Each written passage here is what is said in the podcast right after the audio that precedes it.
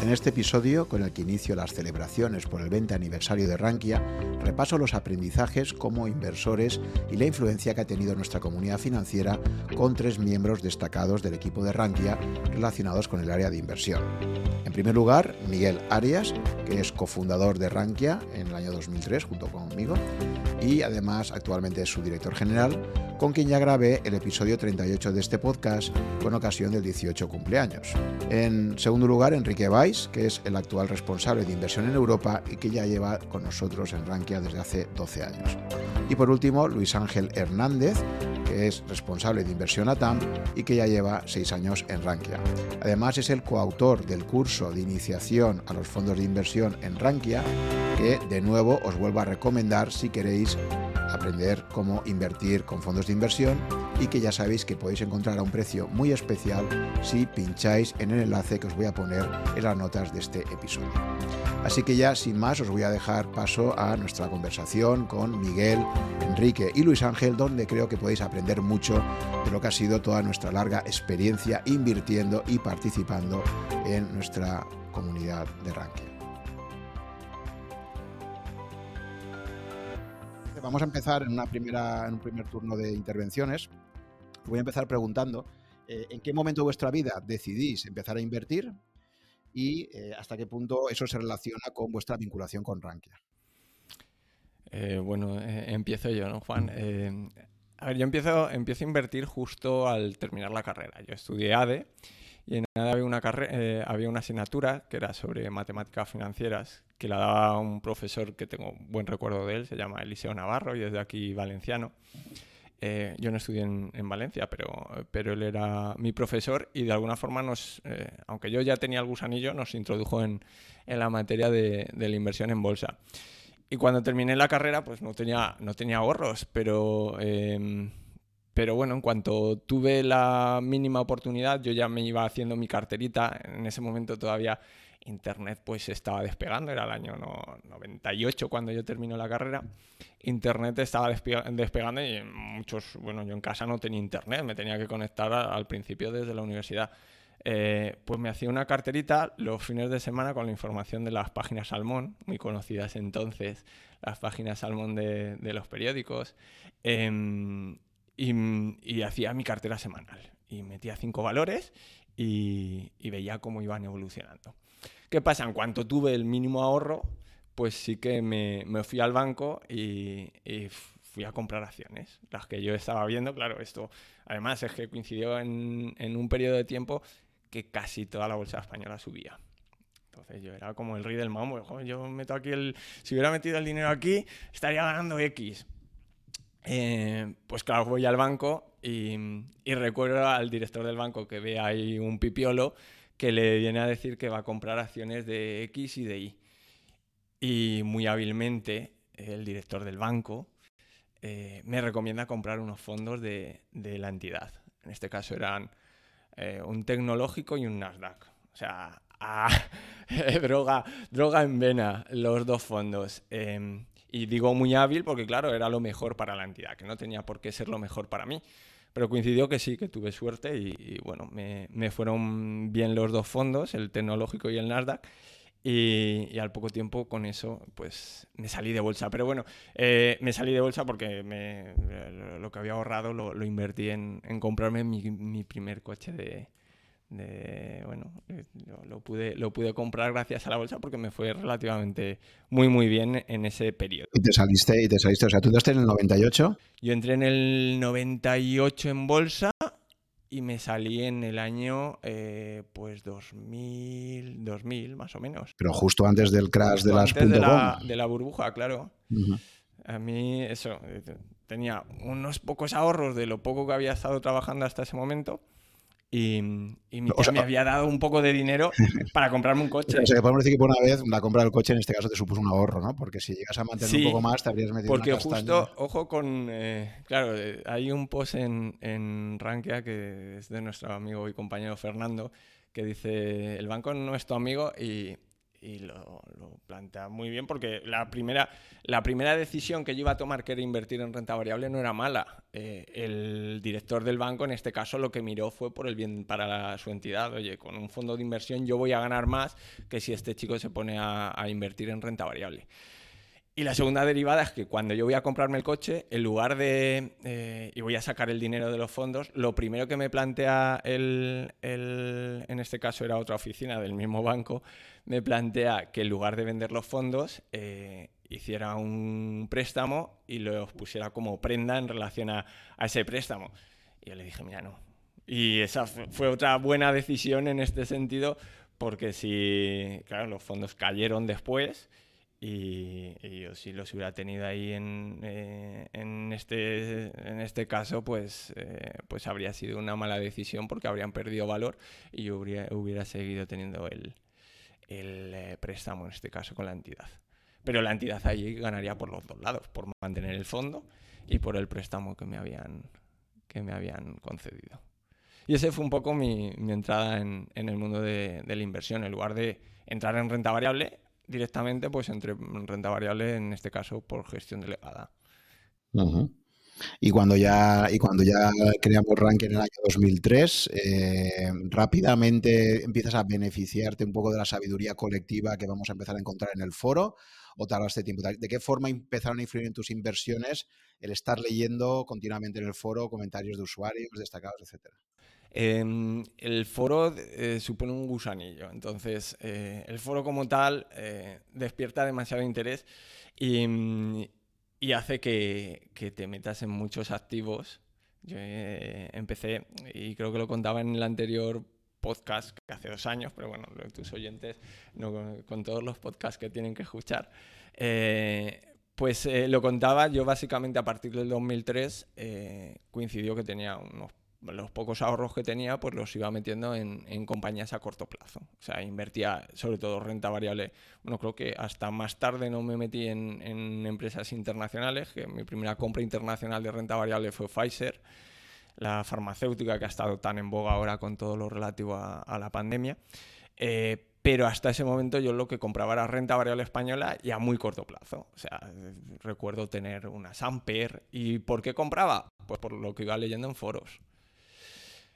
Y me fue bien eh, por el timing, porque en esos momentos todo subía.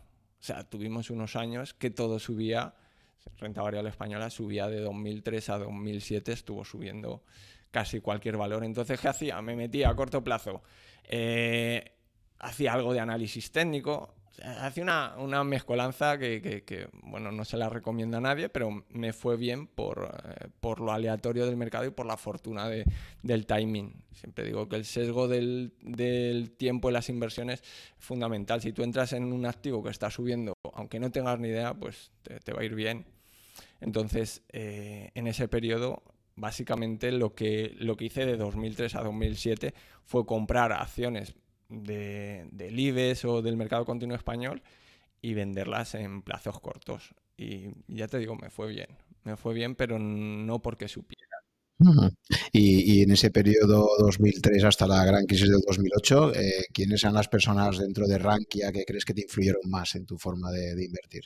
2003-2007 eh, yo creo que una de las personas que más, eh, más me influyó, pues a ver, te diría que de las que más aprendí, pues eh, sería probablemente Enrique Gallego, pero y Enrique acababa, de llegar, aunque llevaba escribiendo tiempo atrás en, en eh, Patagón, eh, pero la verdad que no le hacía caso a lo que él, a lo que él decía.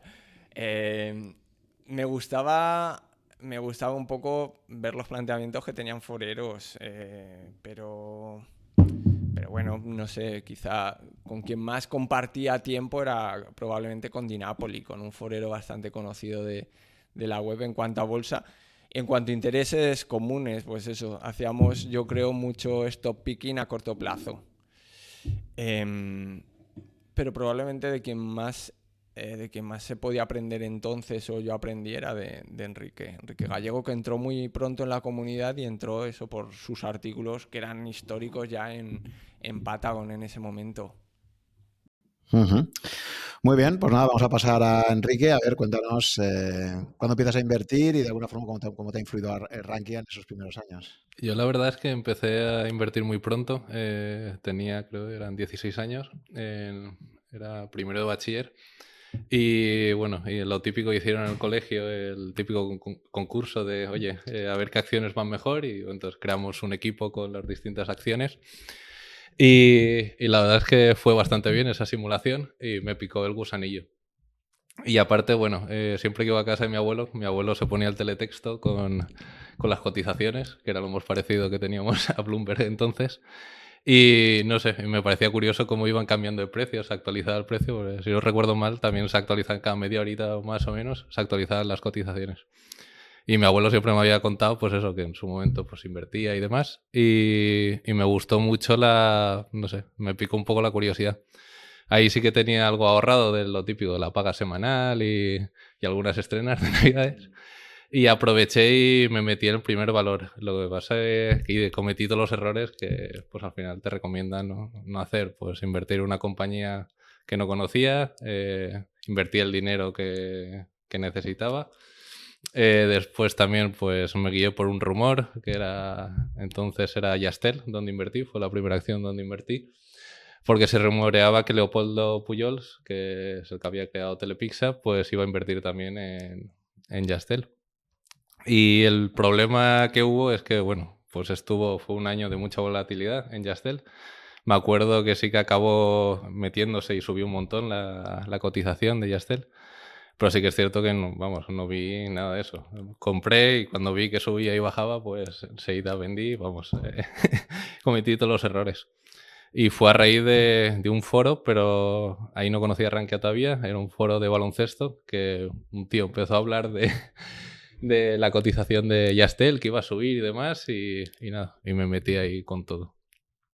Y después a partir de ahí sí que, vamos, no, no me gustó nada la experiencia era demasiado volátil eso para mí y estuvo unos años sin invertir hasta que ya me metí en la carrera y ahí, bueno, ya tenía más, ya había generado más ingresos de, pues, el típico trabajillo que hacer de camarero y demás. Y ahí ya empecé a invertir eh, gracias a Rankia. Sea, cuando acabé la carrera, el último año de carrera y cuando empecé. Y ahí más o menos, pues sí que empecé a leer el foro de Rankia y hubieron ciertos foreros que me, que me llamaron la atención. Eh, Scoralstone, por ejemplo, eh, bueno, en paz de Hansel, pobrecito, pero la verdad es que me enseñó mucho. En su momento me acuerdo que siempre decía que había que invertir en los elefantes heridos y él era muy de invertir en acciones de USA. Y la verdad es que me gustaba el planteamiento porque yo empecé a hacer screeners de, bols y demás y veía que, bueno, pues las grandes empresas cuando caían había mucho ruido por detrás y empecé a invertir en ese tipo de acciones. Pues eso, en Coca-Cola que a lo mejor había tenido un mal año o algunas noticias malas y empecé a invertir en ese tipo de acciones que, pues, eh, grandes elefantes que, habían sido heridos. Eh, en, la época que tú entras en Rankia, 2010-2011, justo ahí es el momento que se inicia toda la crisis de la deuda griega y que en Rankia empieza a hablarse muchísimo de un producto muy esotérico. O sea, pensemos que los productos de renta fija nunca habían llegado al inversor particular. Yo creo que una gran aportación de Rankia fue con gente como Ginares o, Fernando, por ejemplo, empezar a hablar muchísimo de participaciones preferentes, del extraño mundo de la renta fija no tan fija, de cómo se podía especular con la renta fija. Entonces tú viviste ese momento de apogeo de la renta fija cuando parecía que el mundo se acababa en Europa y, teníamos deuda pública española que estaba al 7%, creo, que fue el gran momento para comprar deuda. Eh, preferentes de bancos al 15% nominal, 20%, cosas, o sea, se vieron unas situaciones en renta fija que, bueno, que, esto de que la renta fija es algo para conservadores, eh, ahí se vio que no, yo creo que ahí Rankia aportó mucho valor en, estos foros, ¿no? yo, de hecho, conocí eso, varias participaciones preferentes que están muy bien, gracias a Fernando. Eh, de hecho, me acuerdo de una que fue muy bien, que bueno, entramos varios foreros, que fue las de Unión Fenosa, que la verdad es que daban buena rentabilidad y después no las acabaron comprando al 90-100% y fue una buena inversión porque las compramos a un nominal del 60 o 65%. Y la verdad es que lo típico, claro, que si solo estás mirando los medios, como son, pues eso, los grandes medios, pues al final todo es malo, todo es malo. Y al final, pues bueno, dentro del ranking encontrabas ese, esa información que era valiosa y que no todo era malo de, dentro de la renta fija. Mm, yo me acuerdo que se llegó a crear hasta un mercado, un mercado privado paralelo, ¿no? Porque me acuerdo que Ginás decía, el mercado de renta fija es muy poco eficiente, así que si queréis, los que quieran comprar y vender internamente y dentro de la propia Rankia ahí hubo un mercadito donde tú podías venderle a otro y tal, o sea, un poco como si ahora estuviéramos con compraventa de bitcoins de forma privada, por aquello ahora se hacía con la renta fija, ¿no? Que creo que fuimos también muy innovadores, ¿no? El problema de, las participaciones preferentes en su momento es que estaban las dos vertientes. Por un lado, eh, el lado de aquellos afectados eh, de la compra de participaciones preferentes por la mala comercialización bancaria, o sea, que, que durante mucho tiempo se estuvieron vendiendo casi como un depósito. Y por otro lado estaban los expertos de, de Rankia, pues encabezados por Ginares y Fernando, que encontraron verdaderos chollos, como dices, en esa parte de renta, de renta fija pero claro, nuestros foros eh, pues encontraban los dos perfiles y había en algún momento algún tipo de colisión como diciendo malditos especuladores que invertís en esto mientras nosotros eh, compramos al 100 y estamos perdiendo muchísimo dinero y las compramos al 100 además eh, pensando que era un depósito. Entonces había ese, esa colisión sin embargo, la gente apreciaba luego el valor y el conocimiento que tanto, tanto Fernando como Ginares, como el resto de foreros, Luis Alfil, recuerdo, se, generó una corriente de gente que sabía muchísimo de preferentes, que encontraba, eh, encontraba buenas emisiones a la hora de comprar eh, con mucho descuento pero claro, coincidían también con otro perfil que también ha sido bastante habitual en la historia de Rankia, que es el de personas afectadas por mala comercialización de producto de producto financiero y ese choque eh, pues, pues generaba dinámicas de, mucho debate, en ocasiones enconado, pero también de, aprendizaje, sobre todo para todas esas personas que compraron el producto de, de, pues en este caso, por una mala comercialización. También coincidió con una época en la que los depósitos estaban bastante, o sea, daban un buen interés. Me acuerdo del último gran depósito que contraté fue uno de Citibank al 4,5%, que yo creo fue de lo último que, que, se salvó y después a partir de ahí empezó a caer la rentabilidad. Y también coincidió con muchos bancos online que empezaron a sacar sus ofertas de, en tarjetas, en cuentas corrientes y demás, y nóminas. Y la verdad es que, no sé, fue fue un momento que podías tener muchos activos donde poder elegir y no y yo creo que también quizás ahí los fondos estaban un poco más eh, peor vistos o había mucha gente de depósitos que todavía no conocía los, los fondos pero a partir de ahí yo creo que también eh, los fondos fueron hacia arriba estoy hablando 2012 2013 más o menos. Muy bien y Ángel cuéntanos un poco en tu caso a ver, el mío es un poco, un poco distinto, pero bueno, por ir resumiendo, a ver, en Cuba yo nunca oí hablar de economía ni de la bolsa. Eh, nunca recuerdo que pasaran por la televisión nacional ninguna película de bolsa o temas de economía. Incluso en la universidad, yo hice un primer año de Teleco, recuerdo que había una asignatura que era marxismo-leninismo, donde te enseñaban la base económica, el capital, a leerte todo aquello. Y ese era mi acercamiento a la economía hasta que llegué aquí a España un poco. Yo cursé a de Derecho aquí en la Facultad de, la Universidad de Valencia y como sabéis, mm, no es, una, no es un secreto para nadie que no hay ninguna asignatura de acercamiento real al mercado. Es todo muy teórico, eh, fórmulas y más fórmulas, pero no hay nada práctico. Y son varios acercamientos que me llevarían a Rankia, pero yo no los tenía claros hasta que, hasta que luego, por ejemplo, eh, la facultad tenía una cátedra de, de finanzas y y organizaba un concurso una vez al año y daban dinero y yo era el típico que me buscaba la vida un poco yendo a clases particulares o aquí al Instituto Linux, que entrevistaste a uno de sus fundadores en el podcast también. Y, yo me acuerdo que cada vez que sacaba un concurso de eso decía, pues hay dinero, pues vamos a intentar ir ahí. Y recuerdo que, que necesitabas concursar con cuatro personas, un concurso de bolsa que organizaba que era un profesor que se llamaba Constantino. Y, y entonces eh, necesitaba cuatro y yo me llevé a mis primeros tres mariachis. Cogía tres de mi carrera, que no sabían que era nada de la bolsa. Y yo estuve estudiando como una semana, viéndome documentales, películas y tal. Y dije, va, con esto es suficiente para ir a, competir. Y yo le dije, tenemos que ser cuatro, poner ahí. Y, la verdad que no quedé ni entre los diez primeros. Y la curiosidad es que el torneo lo ganan eh, dos personas que después serían muy importantes para mí en, Rankia. Ismael, que sería Ismael Vargas, y, David, que se habían montado un equipo de dos y dos Marías, y David Sánchez, sí. Eh, que aún es trabajador de Rankia. Y ganan ellos dos, y además, pero por paliza abismal. Y yo dije, oye, estos dos chicos que me han dado esa paliza, ¿de dónde salen? Y em, empezaban ellos en Rankia. Empezaban ellos eh, a, trabajar en Rankia y, la verdad que me los encontraba todos los años en el concurso y eran los típicos que me ganaban y, era eso. Luego, los tuve, los tuve yo, los dos de alumnos, precisamente, creo que fue en ese año 2012, los tuve yo de alumnos en una asignatura que daba de política monetaria, sí, sí. Exacto. Y, luego eh, era igual, eh, yo en tercer año ya decido que, que, tenía que buscarme una inserción laboral y, entro en unas prácticas en el BVA, en, en el BVA. Y ahí tengo la suerte que aunque son unas típicas prácticas que estás en oficina actualizando libretas o todo el día en archivos y tal. Sí es verdad que esa oficina tenía un departamento de altos patrimonios donde esa persona era la que era encargada de enseñarles a, eh, invertir, toda esta parte más cercano a un banca privada. Y esa persona sí era, yo un poco a la semana ya me di cuenta de que quien podía aprender en esas prácticas era de esa persona y estuve ahí con él los seis meses y veía un poco toda la estrategia que hacía y me sorprendía porque era, sería 2014, finales de 2015 eh, sobre todo me sorprendió una operación que la tengo grabada a fuego de un señor que llegó y puso una cantidad de, seis cifras y dijo, cómprame todas las letras del tesoro de la subasta. Creo que estaban al 6% en esas fechas y yo después hacía los cálculos de lo que habrá ganado ese señor con esa inversión, pero claro, era toda la oficina bancaria intentando desanimarle a que no era el momento, era, me acuerdo cuando abría el programa esta de la sexta del mediodía eh, todos los días con la prima de riesgo, era el titular, era bastante, metía miedo porque parecía que, todos los días la prima de riesgo se disparaba y que, nos íbamos por el, por el, y por el agujero económico y que todo lo de Grecia, bueno, era un panorama, yo me acuerdo de la seguridad que el señor de entrar por la oficina, decir, mira, este es el dinero que tengo, comprarme todas esta parte y, me, llamó mucho la atención.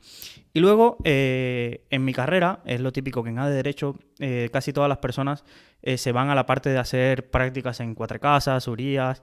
Y yo me acuerdo que en la oferta de prácticas estaba Rankia y ya yo os conocía por un sorteo de Navidad que me había tocado, que había habido una promoción de un sorteo de Navidad. Y, conocía la web por eso y de pronto ve que una, charla de Quique de las prácticas y yo digo, esto en mi, en mi carrera una empresa de marketing y que hable de bolsa, no creo que tenga discusión. Y entonces yo no hablé. Todos, hablaban de, oye, ¿qué te vas a pedir? Y todos tenían Uría. Y yo decía, yo voy a poner Rankia, pero no se lo voy a decir a nadie.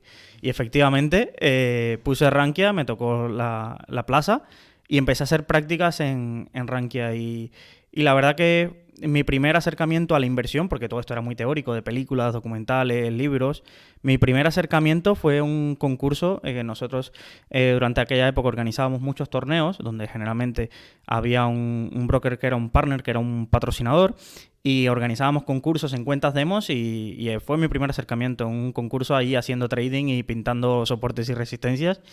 Y viví la cara de lo que tiene hacer esa operativa a corto plazo, que es, eh, me acuerdo ir ganando o estar entre los tres primeros hasta los últimos días. Y por intentar mm, apalancarme y, superar, perderlo todo. Eh, y vamos, mm, ahora hacemos concursos que tienen límite de riesgo. Si en aquel entonces hubiera habido un límite de riesgo, pues me habrían descalificado. Lo perdí todo, pero, pero fue una de decir, oye, gracias a Dios que esto es en demo. Y a partir de ahí, pues le empecé a tener un poco de respeto a toda esta parte práctica. Ya ya luego sí, en los foros, como comentó Quique, vas aprendiendo un poco de todo y de ahí luego vendrían mis primeras inversiones que serían... Eh, la primera, primero, lo tengo, lo estaba mirando por aquí, fue lo típico de, de rebaño. Vi una tesis de inversión de un blogger, me gustó, era una empresa de suelo, mira cosas más raras de suelos y de camas en Inglaterra. Y me gustó la tesis, tenía un potencial de revalorización y dije, me la compro. Para probar, para abrirme cuenta en un broker y probar. Eh, un desastre de inversión, eh, pero como tenía todas las papeletas. Y, ya luego sí entré en acciones del BME Growth, que me acuerdo que organizamos un evento de las compañías y dije, bueno, me gustaron dos o tres. Y entré en esas y esas fueron mis primeras acciones. Muy arriesgado, nada meditado, muy impulsivo. De veo, no analizo y copio copio ese tipo de acciones que me gustan y evidentemente eso es el, a no ser que estés en un mercado muy alcista que te vaya bien, ese es el mejor camino para arruinarte rápido. O sea que empezaste un poco haciendo stop picking o haciendo algún fondo y tal. Realmente no, no se parte de una base, o sea, tú no tienes un modelo mental que digas cómo voy a hacer una asignación de activos. También es verdad que cuando empezamos tenemos muy poco dinero, o sea, ahorrado. O sea, es decir, que esto también hay que entender, claro, que no es lo mismo hacerte un planteamiento de un plan de inversión cuando ya tienes un patrimonio acumulado que cuando eres un estudiante que está empezando a trabajar y que prácticamente tu tasa de ahorro es casi nula, ¿no? Y, también depende por la cercanía. Por ejemplo, si yo creo que si yo hubiera empezado en el departamento de fondos, hubiera descubierto la indexación muy rápido y quizás hubiera dicho, oye, pues lo poco que ahorras lo pones en un fondo indexado los RoboAdvisor en 2017 todavía acababan de empezar, Indexa y el resto de RoboAdvisor, pero no, como entré en el departamento de bolsa y estábamos con torneos de trading, eh, bloggers de que decían esta acción, foros donde hablaban de esta oportunidad o esta ampliación de capital, yo creo que me vi muy influenciado por esa parte, de entrar ahí y ver oportunidades en, ese sentido. Pero no, plan de inversión no tenía ninguno. Es que eres, eres joven y claro, también meterte en, indexación probablemente con poco dinero es aburrido. Entonces necesitas darle un poco, te, gusta esa adrenalina de a ver cómo evoluciona esto. Entonces, claro, necesitas algo que se mueva, que sea volátil.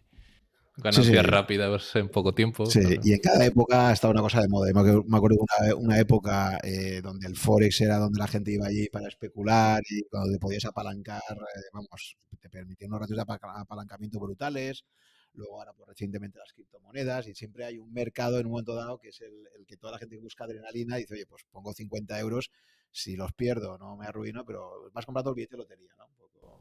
Sí, sí, eso y se nota y se nota clarísimamente en el, en el foro. Es decir, el foro es el, el pálpito de lo que es el mercado, porque al final somos personas y se nota, aunque parezca que no movemos el mercado y, podemos tener sentido, sí se nota la euforia en los mercados por determinados activos. Y yo llegué ya en el final de la fiebre del Forex. Yo creo que no viví esa fiebre del Forex que quizás sí durante años en España hubo, eh, pero todo he vivido completamente la fiebre de las criptomonedas.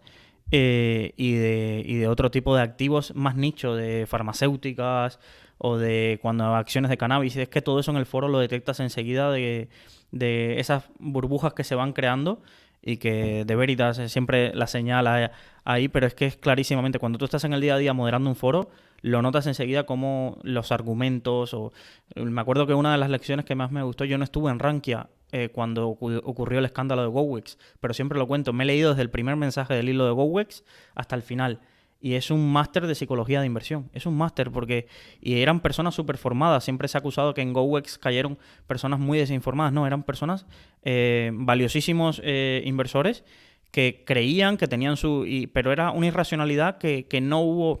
En el momento que sale el informe de Gotham Research, es que hay un efecto, un síndrome de Estocolmo total. Es que mm, era, estos nos quieren atacar, no, no se les pasaba por la mente de que pudiera ser el escándalo como fue. Y para mí una de las cosas que yo digo que el foro de Rankia eh, guarda tesoros para quien tenga tiempo de buscar y demás. Y puede ser leyendo mensajes de foreros que ya están, eh, que ya no están o que, o que han pasado, pero leerte el hilo de GoWex o algún otro hilo de burbujas es un máster. Es un máster que, es gratis y está ahí. Uh Esto decir que, Luis Ángel tiene el blog Memorias del Subdesarrollo en, en Rankia con el eh, interesante subtítulo Cuba en el alma y España en el corazón, donde ahí nos cuentas un tus, experiencias, ¿no? Eh, sí, a ver, eh, yo creo que el subtítulo define todo. Yo soy un enamorado de España, es decir, eh, nunca olvidaré que, nací en Cuba y con todo lo que me ha dado, pero para mí y defenderé lo que me ha dado y lucharé en esta parte de, aportar a este país todas las oportunidades que me ha dado a mí y a mi familia en este sentido porque sois, somos un, yo hablo desde el punto de vista de, de España, somos un país con muchísimos problemas, pero que en el cualquiera que viene de fuera a veces te lo tiene que recordar y decir, oye, es que tenéis un clima, tenéis una gente que es un país para estar orgulloso de él en muchísimas cosas. Y para todos los latinoamericanos, que hay muchísimos venezolanos, que hemos emigrado huyendo de todo este caos político y económico, España ha sido la mejor casa donde venir, la mejor, sin duda. No hay nadie en el mundo que haya recibido a los latinoamericanos con brazos tan abiertos, tanto económicamente como socialmente, que España. Y no de ahora, sino desde la crisis del 2000 de las economías latinoamericanas, del corralito de Argentina, de la crisis ecuatoriana, peruanos. Es decir, ha sido el lugar a donde ir y la verdad que, eso es hay que reconocerlo. Y es también muy ilustrativo que todas las personas que venís de países así con estos problemas económicos, luego cuando ves aquí en España mucha gente proponiendo fórmulas parecidas a estas, te dice, Dios mío, pero si ya sabemos lo que ha pasado allí, pero ¿qué, ¿qué me estás diciendo? ¿Qué queréis hacer? O sea, queréis cometer los mismos errores y tal, ¿no? Sí, llama mucho la atención porque es un tipo, incluso hasta yo te diría de, populismo barato, porque en Cuba yo siempre he, dicho que, el populismo que yo viví, yo recuerdo haber visto a 50 metros míos a Fidel y a Chávez, es decir, tenía un carisma que es difícil de, explicar las cosas que se hacían por el carisma que atraían esos líderes, pero es que aquí a veces veo que quienes defienden estas propuestas o, o estas cosas no tienen ni eso, entonces es como me queda tan vacío de, estas propuestas económicas. A veces tengo, me leo los programas de casi de todos los partidos económicamente y son un refrito de palabras que no llevan a ningún lado y que, y que luego saben que no las pueden implementar, pero que quedan bien en el papel y que no saben las implicaciones que tienen. y yo lo viví creo que no voy a saliéndome de España, porque esto ha pasado en Europa, me acuerdo con el programa de Siriza, ¿no? Que vamos a hacer 18.000 cosas y cuando llegaron al gobierno eh, les tocó vivir la realidad de lo que toca gobernar. Es decir, una cosa es hablar y después cuando te toca gobernar, que tienes la presión de, todo un gobierno y tienes que gobernar, pues ya las cosas cambian bastante. Entonces, por eso tampoco me he estresado. Tengo muchos amigos cubanos o venezolanos que me, que me dicen, o argentinos, no, es que habrá que hacer las maletas y volver a irnos. Y le digo, tranquilidad, que por suerte aquí, mientras se vote cada cuatro años, pondremos en su sitio a la gente que lo haga bien o que lo haga mal. El tema es ver cuánto daño hacen en ese, en ese camino, pero, pero en el tiempo pondrá, no creo que sea nada, mientras que conservemos toda esta parte del sistema democrático, yo creo que no hay daño irreversible en cuanto a temas económicos en España. Perdemos tiempo, por ejemplo, en el 2010 para mí España es una década perdida, perdida, porque tuvimos una oportunidad de hacer transformaciones eh, y el partido que estaba en el gobierno tenía eh, la posibilidad de hacerlo porque tenía una mayoría absoluta legislativa, pero no tuvimos la, valentía de afrontar como las transformaciones estructurales como puede ser las pensiones y todo este tipo de cosas. Entonces, el tema es ver si esta década de 2020 también la pertenemos en el camino. Muy bien, pues nada, volvemos un poco al tema de, inversión y de vuestros aprendizajes. Y ahora me gustaría preguntaros, yo creo que como más aprendes a base de golpes y a base de errores, ¿no? Hasta que no tienes un error, un golpe, pues realmente lo peor que te puede pasar, siempre decimos que la, universidad más cara del mundo es la bolsa, ¿no? Y lo peor que te puede ocurrir desde mi punto de vista es que no tengas ningún susto, que pase mucho tiempo y cada vez te lo creas más, lo listo que eres y lo bien que te va, ¿no? Entonces me gustaría preguntaros a cada uno eh, en qué momento de, esta trayectoria inversora que habéis tenido, pues habéis tenido los mayores drawdowns, las mayores pérdidas y cuáles serían un poco vuestros principales errores de inversión y de alguna forma qué habéis aprendido a partir de ahí de, de ese tipo de errores, ¿no? Si os ha cambiado un poco la estrategia o habéis seguido haciendo lo mismo. Em, yo creo que, bueno, ya en, el anterior podcast comenté que mi principal error había sido invertir en, en inmobiliario justo em, eh, pues al final de la burbuja. Em, el año 2022 ha coincidido también probablemente con lo, que ha sido el peor resultado de mi cartera, en este caso de mi cartera financiera. Y, lo puedo achacar a errores varios. Eh, por un lado, hay un error simplemente, eh, yo, casi diría que es institucional en el sentido de que yo estoy en el sector financiero y, me ha gustado probar un poco, eh, comerme mi propia comida de perro. Si estoy hablando de fondos de inversión o si estoy, em, si estoy hablando de determinados valores, me ha gustado entrar y probar.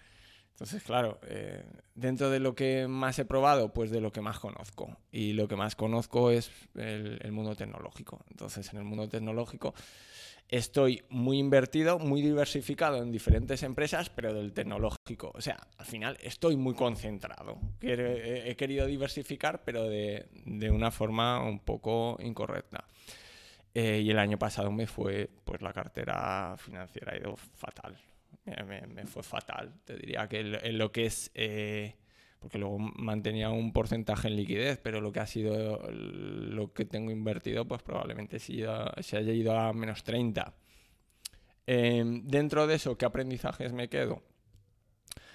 Pues, eh, pues evidentemente que la diversificación hay que hacerla bien, em, que no tengo ningún... Hablabas de, plan de inversión, pues no tengo un plan de inversión eh, realmente lo, que he tenido es eh, de forma muy anecdótica y en base a, lo que me va sugiriendo en cada momento, pues el ir entrando, el ir entrando en mercado. Y eso lo, lo intentas cambiar, pero ahora tienes un barco ya que está en movimiento, tengo una cartera que ya está, eh, que ya está ahí y que en muchos casos, bueno, en, general no puedo decir que, eh, que, vaya negativo porque el pasado pues, eh, pues había, había obtenido rentabilidad, pero si lo veo en términos reales con la inflación en los números que está, pues el año pasado fue bastante malo. Entonces, ¿qué mejoraría? Pues debería tener un plan, un plan de inversión adecuado, una gestión, una localización de activos diversificada y, un tema que, en el que también me gustaría mejorar es todo el sesgo temporal en las inversiones. O sea, necesito invertir eh, pues mes a mes en, activos pues que puedan estar un poco descorrelacionados y que me den rentabilidad a medio largo plazo sin tener unos vaivenes, o sea, de ahí, de ahí también todo el éxito de los, de los y los gestores automatizados. Eso te lo hace muy bien. Eh, el problema cuando estás dentro es que en ocasiones te, te creen más listo que el propio mercado. Y, y bueno, al final lo, lo pagas pero te, va, te vas dando cuenta. Pero, pero es que el año pasado ha ocurrido una cosa rarísima, que incluso aunque hubieras estado en un robo-advisor, el año pasado la renta fija cayó y la renta variable cayó, cayó todo. Es decir, que ha sido uno, uno de esos años cada 50 donde de repente, se supone que, que si suben las acciones los bonos eh, eh bajan y, a la inversa, pero es que el año pasado eh, casi la caída fue superior en, en, toda la parte de renta fija que en renta variable, ¿no? Con lo cual tampoco te habría salvado un poco de, de esto, ¿no? Pero bueno, entonces, como mayor drawdown, eh, en cuanto a pérdidas, dirías que sería eh, 40% el año pasado y, en cuanto a inversiones también lo de la vivienda, ¿no? Porque tú compraste en el 2007. Mi compra de vivienda fue catastrófica en el sentido de que han pasado, pues yo compré en, no, en 2007, no, en dos, a principios de 2008, en abril de 2008. Eh, em, Abril 2008, el timing de luego. yo tengo, hay, hay una futura, hay, una, hay un futuro podcast que sacaré en breve donde la persona que entrevistó tuvo la sagacidad, dice que liquidó todas sus propiedades inmobiliarias en enero de 2008. Y, o, a finales del 2007 y tal, pero sí, había gente que ya estaba en el mercado mucho tiempo y que lo lió eso. Pero que eh, principios de 2008 es también fortuna que no te haya pillado antes, ¿sabes? O sea que al final eso yo creo que en, este mundo de la inversión hay mucha aleatoriedad y al final el punto fundamental es sentirte cómodo en lo que estás haciendo, en dónde estás invirtiendo. Y si a largo plazo te sientes cómodo en ello, pues igual que yo con mi vivienda, la tengo 15 eh, años y por eso no me estoy planteando todos los días, oye, qué desastre has hecho. Mm. No, estoy tranquilo. Pero no la estás disfrutando, por lo menos. Sí, exacto. Entonces, eh, ¿y, qué, ¿y qué aprendes? Pues al final aprendes mucho de, cada toma de decisiones y de cada error que, que has ido teniendo. Eh, aprendes en, el sentido de, bueno, de, por ejemplo, entré en MicroStrategy, eh, una empresa que de alguna forma ha ido al amparo del Bitcoin. Si el Bitcoin subía, ella subía. Si el Bitcoin bajaba, ella bajaba. de alguna forma era el subyacente. Eh, de los que no queríamos comprar directamente Bitcoin. Y, eh, o sea, yo compré a 200, creo, se fue a 1000 a mil dólares y no vendí. Y la sigo teniendo ahí sobre, bajo la premisa de que crees que probablemente ese tipo de inversión te va a ir bien a largo plazo. O sea, no es un... Lo que sí que he hecho, así como a principios de, de la década del 2000, compraba y vendía muy rápidamente y tomaba decisiones a muy corto plazo, pues de alguna forma las decisiones ahora son a más largo plazo. O son decisiones. Eh, pretendes eh, convertirte más en empresario que en inversor. O sea, me, siento cómodo con esto y me quedo a largo plazo. ¿Que puede ser desafortunado en, algún, en, en alguna de las inversiones que lleves a cabo? Sí, pero en otras también me he dado cuenta que como me salía muy pronto, me estaba dejando, estaba dejando perder eh, pues toda la rentabilidad que te podía dar la, la inversión. El problema que también tenemos como inversores particulares es que mucha de la información que hay en mercado, pues, eh, pues es poca para. Y, tú no puedes hacer un seguimiento de largo plazo de lo que va a pasar con una, con una empresa. Entonces, de alguna forma, mm, es, eh, una inversión demasiado intuitiva y por eso necesitas, o sea, yo necesito un plan de inversión eh, pues un poco más estable y, y, aunque me siento cómodo con lo que tengo ahora, pues dotarle de un poco más de sentido. Vale, eh, Enrique, en tu caso. Sí, yo durante muchos años pues estuve invirtiendo, bueno, haciendo stock picking. Eh, empecé con, con USA, lo que dije, al final cogí empresas que estaban en mínimo de 52 eh, semanas, eh, que tenían cierta capitalización y que veía que básicamente pues había mucho ruido y se podía invertir con ellas a largo plazo. Eh, a partir de ahí eh, hubo una época que estuve viajando mucho eh, por el mundo y me iba fijando por donde iba viajando qué empresas destacaban más y me las iba apuntando en un cuadernillo y cuando venía aquí las analizaba un poco mejor y empecé a invertir en eso. me acuerdo de haber invertido pues eso, en un ETF de toda la zona de Asia, lo que sería Vietnam, Tailandia y demás y después pues acciones que iba viendo un poco que estaban ahí. Entonces ahí también me determinó el broker que estaba usando porque empecé utilizando ClickTrade, que era uno de los brokers aquí fuertes, y después ya tuve que pasar pues a Interactive Brokers, que era un poco más internacional y tenía mucho más mercados. Eh, en ese cambio un poco de inversión, eh, también me establecí unos límites de, entrada y de salida. Entonces, cuando una empresa subía un 15%, eh, vendía y cuando bajaba un 15%, vendía también. ¿Qué pasa? Que con los años pues estuve un poco eh, haciendo el canelo, que digo yo, porque bueno, estuve en acciones buenísimas como era Luis Vuitton. Me acuerdo haber comprado Luis Vuitton a 200, creo que ahora está cerca de 800.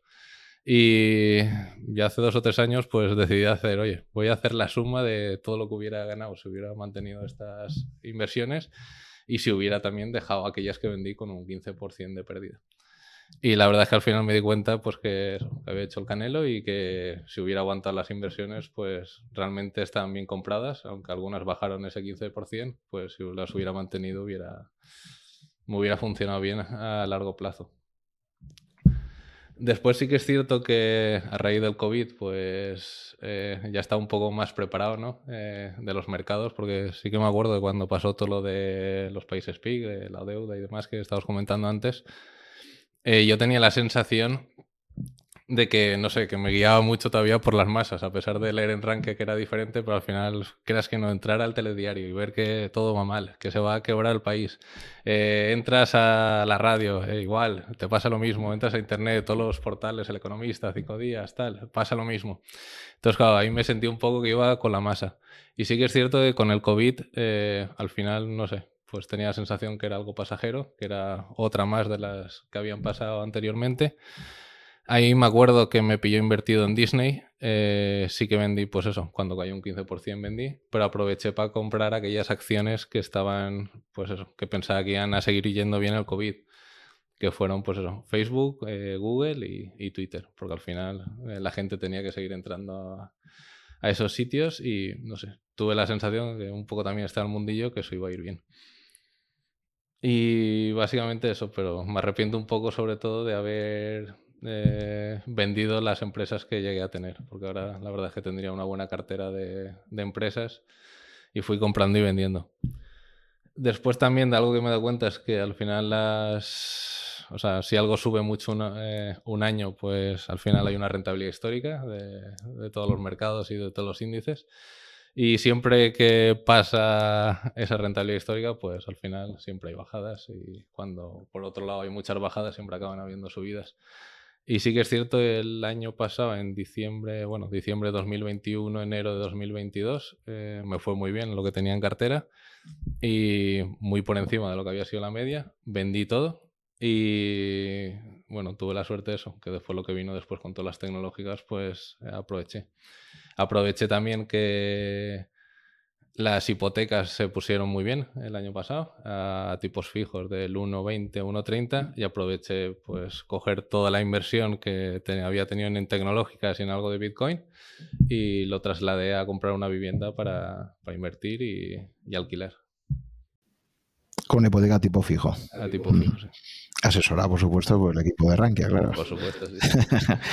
vale, o sea que ahí sí que tuviste timing, ¿no? Te iba a decir eso, porque si liquidaste para pasar a vivienda, pero claro, si te quieres poner liquidez, luego hay que ver cómo se hace para que no tenga un impacto fiscal muy grande, ¿no? Pero, vamos, optaste, o sea que a ti no te pilló las fuertes caídas del 2022, te pillaron. No, me pillaron eh, fuera, bueno, me pillaron en el mercado inmobiliario, pero bueno, visto con retrospectiva fue bien. Entonces, ¿tu máximo drawdown cuál ha sido? Si has 15%. 15%, eso estaba muy bien, eso es muy poquito, o sea, no. Pero ganancias también te digo que hasta el 2020 estaban en el 15% también. Entonces, muy acotado, ¿no? Tanto por arriba como por abajo. También me he librado de alguna gorda. Eh, me acuerdo en Bitcoin cuando, bueno, fue un poco el... Todo el mundo estaba invirtiendo en Bitcoin, yo también metí. Y hubo un día que vino aquí una compañera, que era la típica que no invertía, y dijo, ostras, me he metido en Bitcoin. Aproveché ese día y vendí lo que tenía en Bitcoin. es lo típico La que... anécdota de Rockefeller, ¿no? Cuando veas a una compañera de trabajo que no sabe de Bitcoin que invierte, eso momento de salirte, ¿no? Y bueno, pues al final creo que si hago vista atrás de todo lo que ha pasado en los mercados, creo que si hubiera seguido esa, pues cuando ves a todo el mundo que está ahí, "Uf, esto es una mierda, tal, no sé cuánto, pues es cuando hay que invertir. Y cuando todo está, va todo súper bien, pues es cuando hay que vender. Creo que ha pasado también un poco en Twitter, cuando pasó en su momento, todo el mundo quería invertir en Alibaba, de repente se mete una leche Alibaba. Y cuando ya estaba todo el mundo haciendo memes de Alibaba y tal, pues es cuando había que invertir.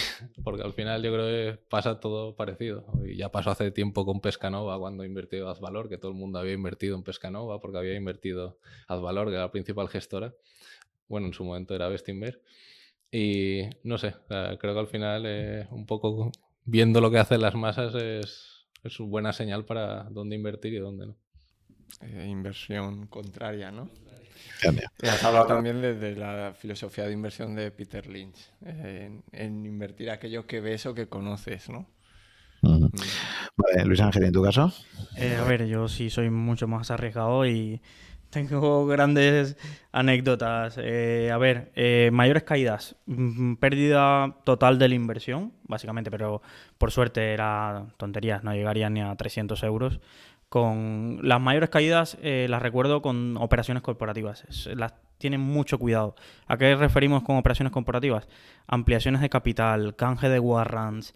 Ahí quien se sabe mover, porque son eh, pedazos de, de- del activo que de pronto se empieza a cotizar por su parte, pero tiene unas volatilidades extremas.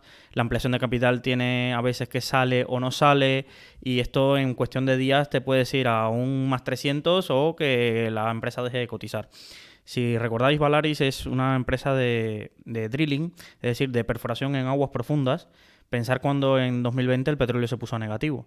Pues imaginar lo que valía esta compañía con petróleo negativo. Entonces, básicamente era un cuchillo cayendo eh, donde estaba invertido buena parte del value español, pero en un momento se volvió eh, una básicamente binario. O quiebra o, sale. Pero yo no contemplaba la opción intermedia, que es que te vas a un Chapter 11, es decir, la empresa entra en un proceso de bancarrota, pero tú tienes unas acciones. Además, fue un desastre porque aquí aprendí un montón de cosas. Por ejemplo, empresas que cotizan en dos mercados, cómpralas siempre en el mercado con más liquidez, por mucho que en el otro lado eh, las tengas en euros y lo que sea, porque aquí se congeló la liquidez en el mercado de Frankfurt y era imposible vender una acción. Entonces yo por ahorrarme, como digo yo, dos duros, me las compré eh, en Frankfurt y claro, ahí fue una odisea. Ha sido una odisea. Ahí tengo unos warrants que no valen nada que me dieron a cambio de la compañía, pero la compañía ha dejado de cotizar en Frankfurt. Luego en Estados Unidos ha salido de, la bancarrota, porque esto es un proceso de reestructuración y generalmente salen, pero los accionistas que estábamos antes lo hemos perdido todo. Entonces, esa la recuerdo, pero además de, de verme ganando mucho dinero en un día y decir, lo cierro y digo, va, no, esto seguro que le saco aún más y al día siguiente eh, lanzar una noticia a mercado cerrado y dejar de cotizar. Entonces, esto es como, lo recuerdo con, con dolor en ese sentido, porque es una pérdida total. Por suerte, lo que te digo, no representaba nada en este tipo de, de, de apuestas, porque esto no es invertir, esto es una apuesta a ver si me sale bien no suelo invertir grandes porque si no me dolería. Y luego lo comentaba, eh, Kike comentaba algo que al final son errores de omisión. Y a mí hay errores de omisión que me duelen. Sobre todo porque he estado aquí al pie del cañón en, en. Al final tú estás en muchos foros y, escuchas mucho y, hay muchas operaciones que, como digo yo, que o se cantan. A, que me quiero decir es que la comentan y ves a gente que sabe comentando sobre una compañía o sobre... Y yo recuerdo dos especialmente. Una, que si fue nosotros en Rankia, eh, Atrigel, la compañía eh, de radiomedicina, sale a cotizar en España.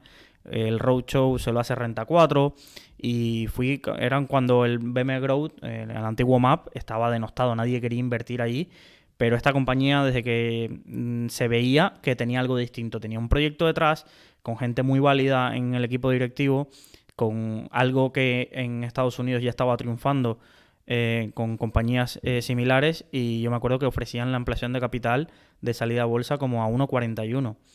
Y hoy en día ha caído mucho la acción, pero se hubiera multiplicado por 10 la inversión.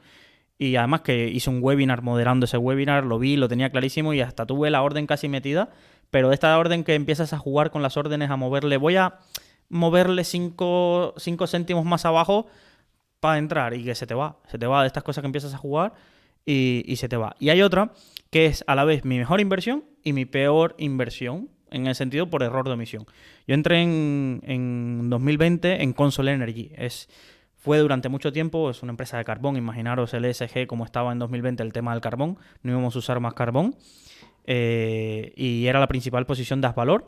Y yo no me guiaba tanto por la posición de Asvalor, pero cuando vi que David Einhorn también la metía con un 9 o 10% de la cartera, eh, una de mis filosofías de inversión en la parte de acciones, ya luego si vemos un poco la, lo que es la filosofía de inversión actual, es fijarme mucho en las carteras de 10 o 15 inversores que tengo muy seguidos, me leo sus cartas trimestrales y me veo muy bien esas 10 primeras posiciones. Y cuando vi que estos astros se alinearon, dije, mm, aquí hay que entrar. Compré a 5.95, como siempre.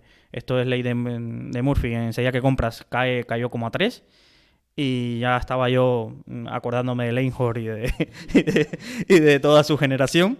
Pero eh, pasó 2020 y en 2021 una revalorización espectacular y ya nos cuento en 2022 buena parte de la rentabilidad que ha tenido en las valores internacionales porque esta compañía ha pasado de 3, incluso se llegó a cotizar a 65, 70, creo recordar. Había una tesis en, en la revista Buscando Valor también de esta compañía. Yo a 18 me las quité de encima y, pero claro, luego era como de estas cosas que todavía las tengo. Cuando compro una posición me hago una cartera virtual para seguirles ese seguimiento y, soy muy mal vendedor. Creo que compro bien, en, ese sentido coincido con Quique, pero soy muy mal vendedor. Tengo ahí, estaba leyendo el informe ahora del broker y tengo compradas pues Signify a 16 o a 15, Catalán Occidente a 14, cosas así que ahora pues valen dos o tres veces o en su momento llegaron a valer dos o tres veces pero yo soy de los que me quema. Veo esas rentabilidades y me quema. Y, luego también una de las cosas que no cuentan cuando hacen estos Excel de valoración de esta es tu cartera de aquí a 15 años es que uno tiene necesidades personales. Miguel cuenta lo, de, lo del piso, Quique un poco igual, yo en mi caso fue la boda. Es decir, no era el mejor momento para vender, pero el proveedor de la boda tampoco va a estar ahí esperando a que sea un momento para vender. Entonces, creo que eh, deshice buena parte de mi cartera de acciones en un momento que yo me casé en 2021, que todavía ese tramo final de su vida que fue muy, muy explosivo en los últimos, los primeros meses de 2021, lo hubiera podido haber aprovechado porque se multiplicaron por dos o por tres muchas de las compañías que tuve que vender. Eh, y nada, pues los proveedores y Hacienda contentos, pero, pero luego ha sido como un error que me lo digo, mm, no debería vender, debería comprar menos quizás, pero comprar menos acciones y, dejarlas más tiempo, dejarlas correr, como dice Fernando. Me, ha llamado la atención eh, que has nombrado Signify. Signify es una empresa que, la conocimos eh, los ranquianos, la, conocimos en una quedada porque vino el equipo de Oros a presentarla. Y, y, Signify la compraste tú, la compró Fernando, que, creo que todavía la tiene en cartera, yo la, compré también. Y, hay un componente, yo creo que en esta inversión de la, gente que al final sigue Rankia, que eh, yo creo que nos dejamos llevar mucho por opiniones de terceros. Nos sirven de alguna forma de, de factor de descubrimiento. Eso eh, tiene por un lado una ventaja y es que somos curiosos de, conocer y, descubrir empresas y también una desventaja y es que en muchos casos eh, pues no hacemos suficiente análisis y nos dejamos llevar por la opinión. En este caso tú hablabas del caso de David, David Einhorn y, de lo que hacen eh, Valor o de la gente que sigue, por ejemplo, todos los informes que hay en Data Roma. Entonces, eh, cuando no hacemos un análisis de nuestro lado, el problema que nosotros corremos es que nosotros compramos en un momento que no es exactamente el mismo en el que están comprando estos grandes inversores. Y, puede salirnos bien, como en el caso de Signify, o nos puede salir muy mal, como en muchos otros casos. A ver, yo, he tenido algún caso, de hecho compré un fondo de inversión porque lo, estaban comprando muchísimo profesional que te lo decían, oye, he comprado el fondo, eh, era un, bueno, ahora va muy bien, tengo que decir que he recuperado porque no vendí, pero Financier Le Chiquier eh, sacó un fondo de inversión en espacio. Y simplemente compré eh, porque lo estaban comprando gente del sector que conocía y me, merecía credibilidad. Entonces, al final, en realidad no estás comprando el activo, estás comprando la recomendación o la persona que te lo está diciendo. Y, y para eso, pues quizá lo mejor es hacer una gestión delegada eh, en este caso en un fondo, si, si esa persona te, merece la credibilidad. Lo digo por el, por el caso de Acepta o, o, por el seguimiento que hay, por ejemplo, en Rankia de, de, lo que hace Francisco Paramés en el, en el hilo de Cobas. Pues al final el problema que tenemos es que nosotros no tenemos la misma información que pueden tener estos gestores, tanto de las compañías como al final es su labor. Otra cosa es que te cobren mucho o poco por esos activos, eh, por esa gestión delegada pero eh, en muchas ocasiones nos gusta jugar a, gestores. Yo creo que un riesgo que corremos es eh, ese, el intentar jugar a gestores sin saber apenas en muchos casos nada de las compañías que están detrás, ni de los activos que están detrás, ni incluso de, a qué se dedica la empresa.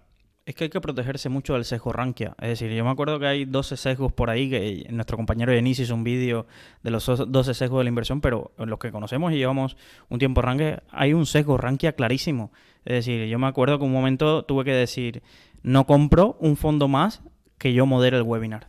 Porque me escuchaba el webinar, me lo leía y todos vienen y te cuentan que tienen un fondo maravilloso que es el mejor momento para invertir siempre. Es el mejor momento para invertir en el fondo.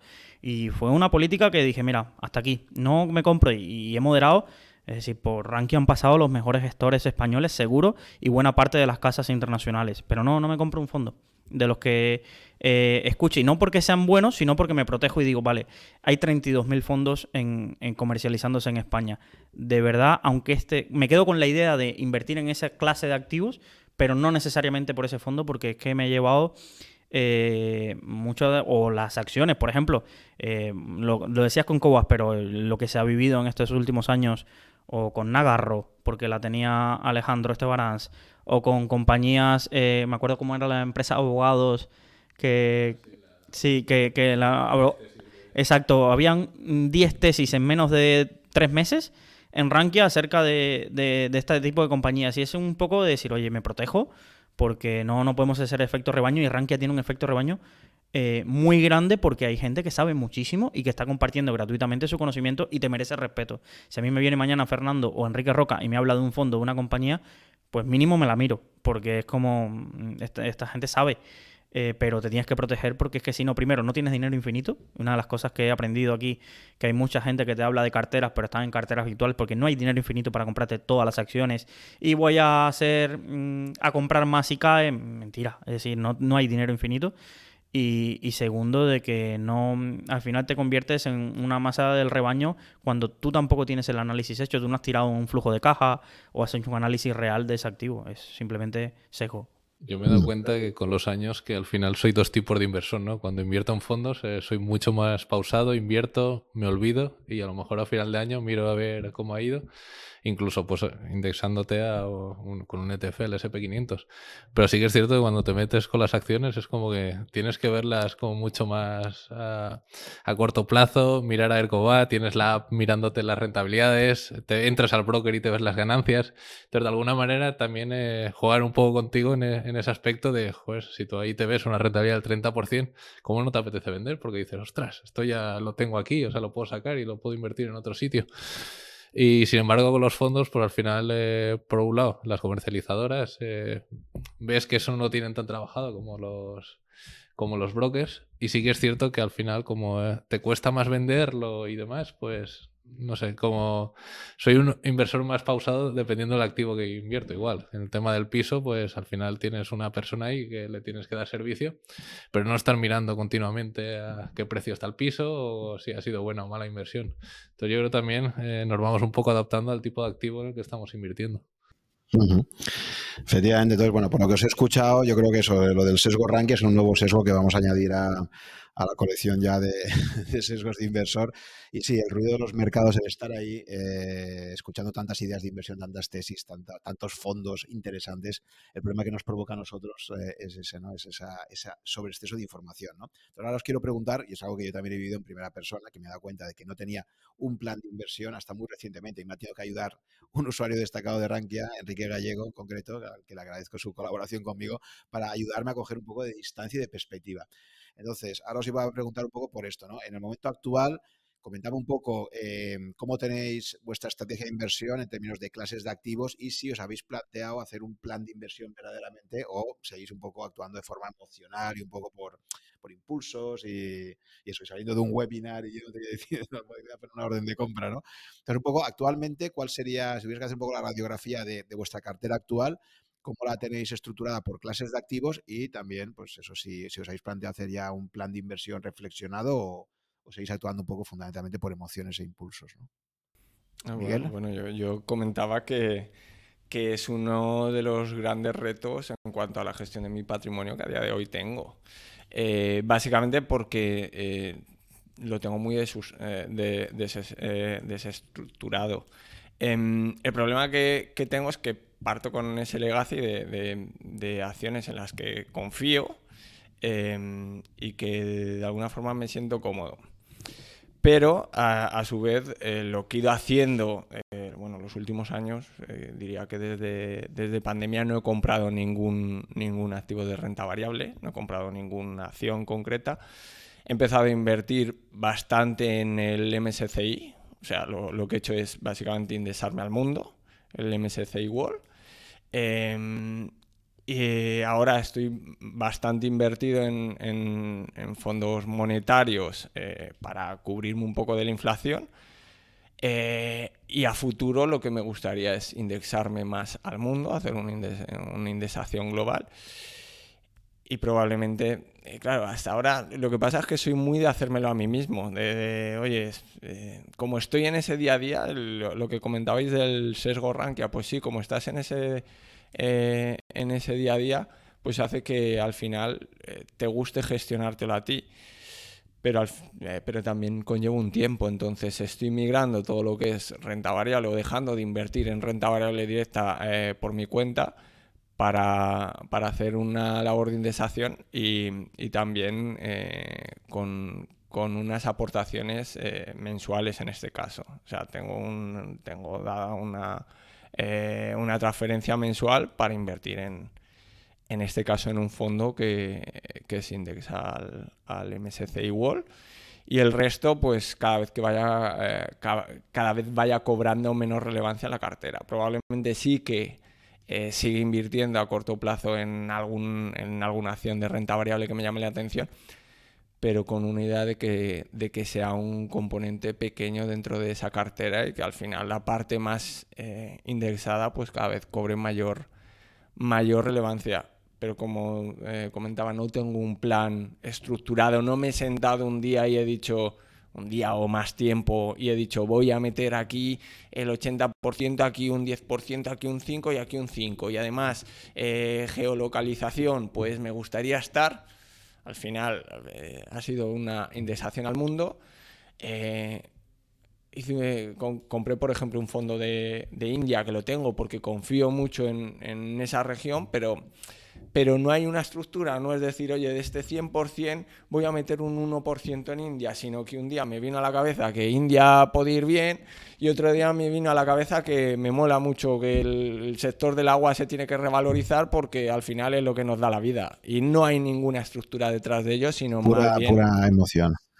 Pero, pero por clases de activo, porque una cosa es cómo te expongas a la renta variable, si a través de fondos, si a través de, de compra de acciones directas, indexado o no indexado, pero, pero yo me gustaría preguntaros eh, un poco, si vemos la cartera primero por clases de activos, renta fija, renta variable, criptomonedas, eh, pues eso si también os habéis planteado invertir en inmobiliario, más allá de que sea vuestra vivienda habitual, sino también pues como una estrategia de alquileres, que también hay mucha gente por ahí que defiende la inversión tal, un poco por clases de activos, si, tu cartera actual ahora, ¿cómo tenéis un en porcentaje? Eh, te diría que eh, aproximadamente el, eh, te diría el 59% es renta variable, tanto, y ahí desglosaría lo que es gestión delegada, o sea, fondos de inversión, que aproximadamente serían la mitad de ese 59%, te diría que el 1% es renta fija y un fondo muy concreto, el fondo de, de Bayern Hall, es lo único que tengo de renta fija. Dentro de esa parte de renta variable tengo una exposición a Bitcoin pequeña, te diría que es un 2% de la cartera eh, a través de MicroStrategy. Eh, y luego el otro 40% es liquidez. Eh, liquidez que, es, que básicamente tengo algo que es efectivo puro y duro, bueno, efectivo es caja y banco y, en, y luego una parte que tengo en, en monetarios, que he ido migrando a monetarios ahora. Entonces, pero no tienes, pero no tienes definida una regla, o sea, esa liquidez no obedece a una estrategia de decir en función de cómo vea el mercado, estoy más en liquidez no, o, no, no, no, no, estoy más invertido y tal, ¿no? No, porque al final el, el problema que eh, lo explicaste bien cuando en la charla que diste en la Markets Experience, pues al final el tiempo que puedes dedicar a esto no es tan grande como el de un gesto profesional, entonces tienes esa liquidez porque no has hecho un plan. Y dices, bueno, pues tengo esta liquidez, tengo este dinero, para sí, pero ese para sí al final se acaba convirtiendo en lo tengo ahí muerto de risa, ¿sabes? Que sí, que puedes, puede, puede que ya una caída este año del mercado del 30% y te viene fenomenal para entrar a saco, pero puede, pero yo me acuerdo de la gente que en el 2012, 2013 ya decía esto es un desastre y tal, y bueno, y se han pasado casi una década y, ya te si se ha quedado en liquidez, pues imaginaos, sin más a tipos de interés al cero, ahora por lo menos tenemos fondos monetarios que algo te dan de rentabilidad, ¿no? Pero, pero vamos, básicamente como veo es que... No, no, no, no hay un plan. en casa del herrero cuchillo, de, palo. y, yo creo que es bastante habitual también ese en casa del herrero cuchillo de palo. Eh, porque, porque primero, eh, el problema que tienes cuando eres joven, eh, porque no tienes, no tienes suficiente patrimonio para hacerte siquiera ese plan. O sea, te pones a invertir y en muchos casos lo que haces es, pues la gente de menos de 30 años, pues lo que te planteas es invertir en criptos a ver si pegas un pelotazo. Entre 30 y 40 empiezas a que si formas una familia, que te compras una casa. Entonces, el problema ahí suele ser de patrimonio. La gente, pues hasta que no llega a tener un determinado patrimonio, probablemente no se plantea hacer un plan porque es que no le dan los números. Aunque quiera hacer un plan, no, eh, no, le, no, le, sería de, utilidad. Y ya cuando te lo planteas hacer, pues eh, yo qué sé, hay gente que en, ese caso, como yo, pues que el día a día casi no le da y, probablemente es, su, tiempo es más valioso eh, haciendo otras cosas. Otro, tema es que eso lo delegues en un asesor. El problema del asesoramiento financiero en España es que no ha estado, no, no ha estado muy bien visto en histórico. Entonces, encontrar un buen asesor es una bendición hoy día y los hay, y los hay, y nos consta por, por todos los, los, que participan en Rankia. Pero, pero no es algo sobre lo que haya tradición. Pagar por asesoramiento, entonces, claro, cuando tú has sido un... Yo me lo he hecho toda la vida y tampoco te he ido tan mal, no es decir, joder, es que, es que ha sido desastroso, es que estoy perdiendo dinero. No, probablemente hacer números a largo plazo y dices, bueno, pues lo comido por lo servido y, una mínima rentabilidad. No es un Warren Buffett, pero bueno, me ha dado para, ir sacando una mínima rentabilidad. Eh, pero no, no tengo esa estructura. Y es cierto, en casa del herrero, cuchillo de palo. Mucho picoteo, mucho voy a probar de todo. Eh, que está bien para lo que es nuestra labor de, ser capaz de hablar de fondos. O sea, yo a día de hoy le puedo hablar a mucha gente de fondos en los que estoy invertido y de qué me va bien y qué me va mal, de gestoras, pero eso no hace que yo optimice mi cartera. De alguna forma, Rankia, Rankia eh, me debe a mí el hecho de, de, hacer en muchos casos ese estudio, que creo que en cierta manera es necesario porque si no, claro, si solo estuviera indexándome a a, pues eso, estuviera delegando la, inversión en un tercero, pues no estaría probando eso, que al final de alguna forma se lo tienes que contar a los usuarios y tienes que hablarle de otro. Otra cosa es que tengas una pequeña cartera indexada o en un robo-advisor, pero me ha interesado probar al final lo que a los usuarios le estábamos diciendo, quizá en lo que no he entrado lo, lo suficiente es en el mundo del trading. O sea, si yo tuviera, yo no puedo hablar con conocimiento de, causa del mundo del trading porque no he hecho trading más allá de, hacer especulación, de invertir a corto plazo para tener un rédito pues en plazos muy pequeños. Eh, ¿Has, llegado, alguna vez a calcular la TIR que has obtenido? No, en histórico no. Porque al final llega un momento que cuando hacen muchas operaciones y además anteriormente, pues antes de, dos, yo mantengo acciones, eh, yo tengo Pfizer de hace 15 años. O eh, pues empecé a comprar Amazon hace 6 o 7. pero, que, tienes toda la sintomatología del comprador emocional. O sea, no has calculado tires de cartera. No, no, no. No, tienes una estrategia de asignación de activos donde te marques una disciplina de, por ejemplo, pues ¿por qué un 40% de liquidez? Una cosa es que digas, no, mira, esa liquidez la necesito porque ahora voy a hacer una compra de una vivienda, me voy a hacer una boda, como decía Luis Ángel, o voy a hacer un viaje de ese dinero. Pero más allá de esas necesidades de liquidez, más allá de esa cosa por intuición, ¿no? No hay una estrategia de decir tanto en liquidez, pero si el mercado es, hace no sé. Es puramente intuitivo y en, muchos casos emocional. Intentas eh, eliminar esa, eh, esa, emocionalidad a partir del momento que tú tienes un plan de inversión eh, mensual en. O sea, lo más parecido a una inversión sistemática es cuando yo digo, oye, mira, Miguel, has, hecho muchas pruebas, te gusta mucho invertir y y en general eh, pues, pues te puedes dar con un canto en los dientes porque no has palmado hasta la camisa, pero eh, necesitas darle un poco de orden y empiezas a invertir sistemáticamente en, simplemente en un índice. ¿Por qué? Pues porque también eh, a tu alrededor empiezas a ver, o sea, hay, un, hay, mucho efecto rebaño en esto que, que incluso hago yo, porque seguramente haya formas de, invertir incluso en lo que vemos en nuestro día a día que, estén más optimizadas.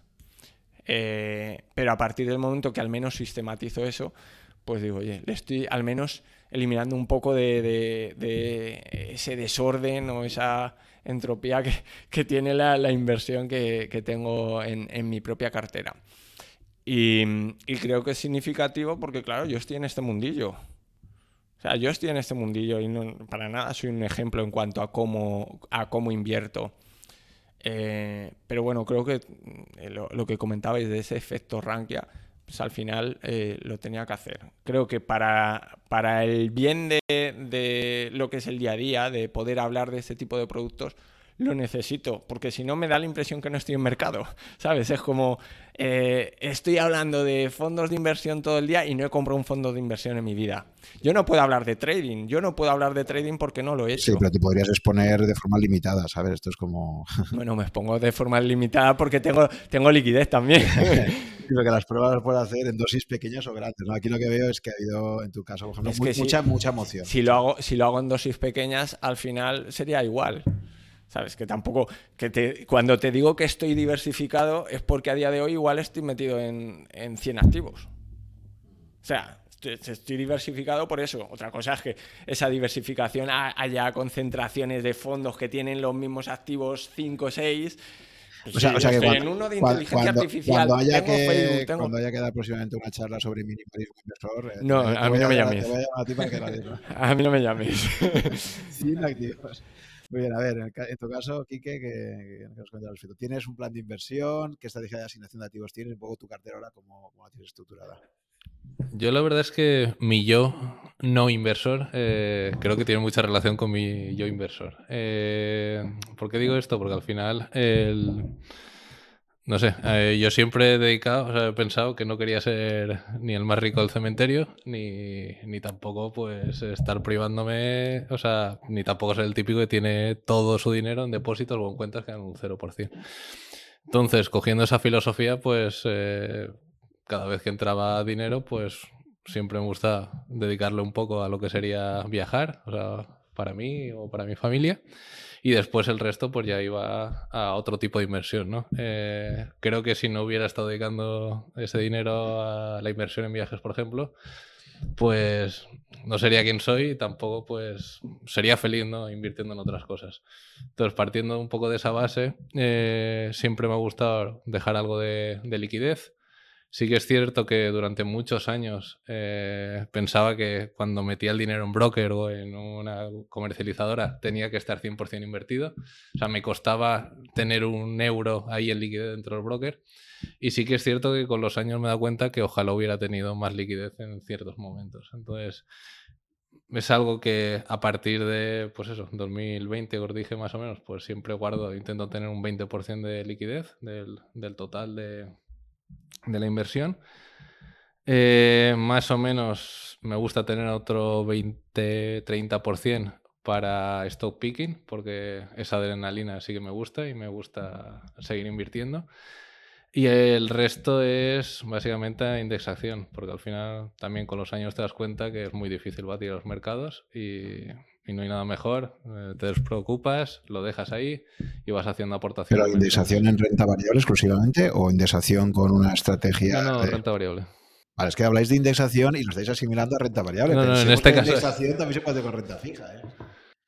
De hecho, si tú te vas a un robo advisor y te haces un perfil de riesgo, eh, creo que prácticamente todos los robo-advisors, quitando uno, eh, bueno, uno o dos ya, eh, el máximo perfil de riesgo te mete en un 80% de renta variable. O sea, que decir, indexarte como mandan los cánones te llevaría a estar ahí al, al menos en un 20% en renta fija. Pero también pienso que al final, bueno, dispuestos a estar invertidos, pues prefiero estar en renta variable que en, que en renta fija y que para estar invertido en renta fija, pues no sé, eh, puedo dedicarle el dinero a otras cosas. Entonces sí que es cierto que, pues eso, prefiero indexarme al mundo, prefiero indexarme a mercados emergentes y, esa parte, pues olvidarme de ella y, y todo todos los meses haciendo aportaciones.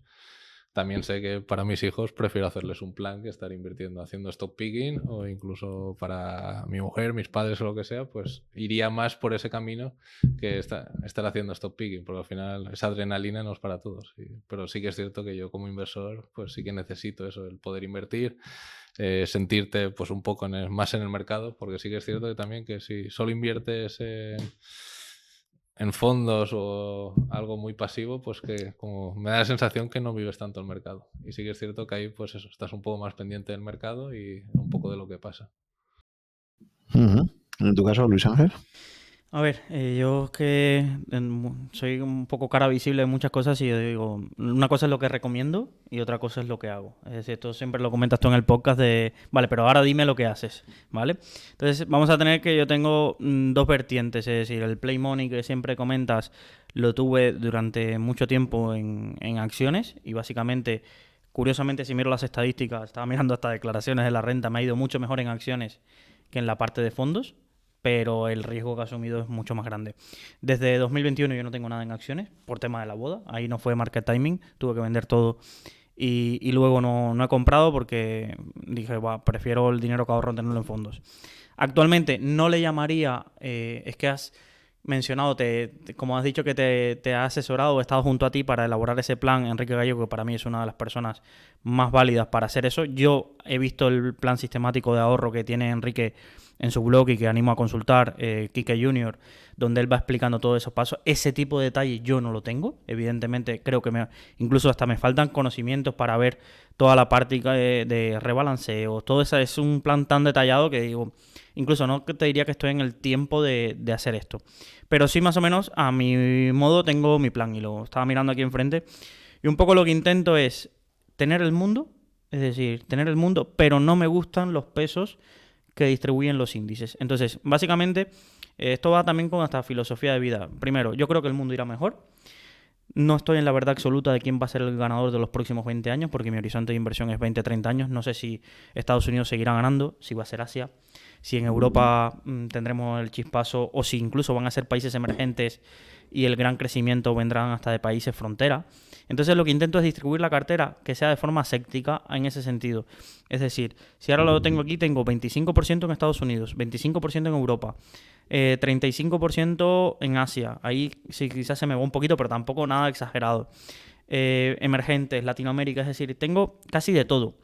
No me gustan eh, los fondos temáticos. Creo que hay mucho marketing detrás de fondos temáticos y que para si te gusta una temática es casi lo mismo indexarte que meterte en un fondo temático si he tenido alguna vez, ha sido algo temporal para ese 4 o 5% de la cartera.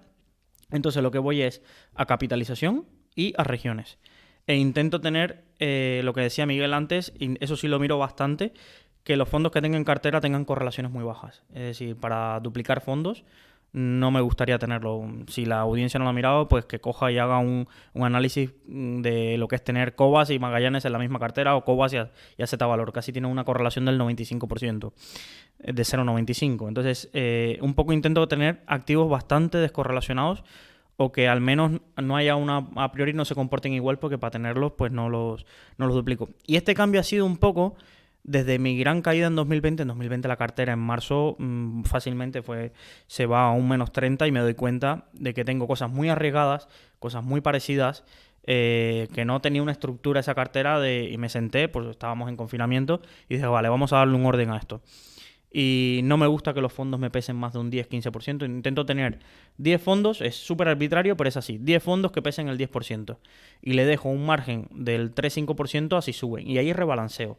Y generalmente, como no aciertas nunca, tienes dos fondos que se te han ido muy por arriba y luego fondos que te han ido muy mal. Yo también tengo alguno de Chiquier que, que lo tengo ahí eh, también, pero no el, no el de Space, sino el de World Net Leader que también acumula una caída del 30 y pico. Entonces voy rebalanceando de fondos que tengo que acumuladas ganancias, voy rebalanceando para un poco equilibrar pesos.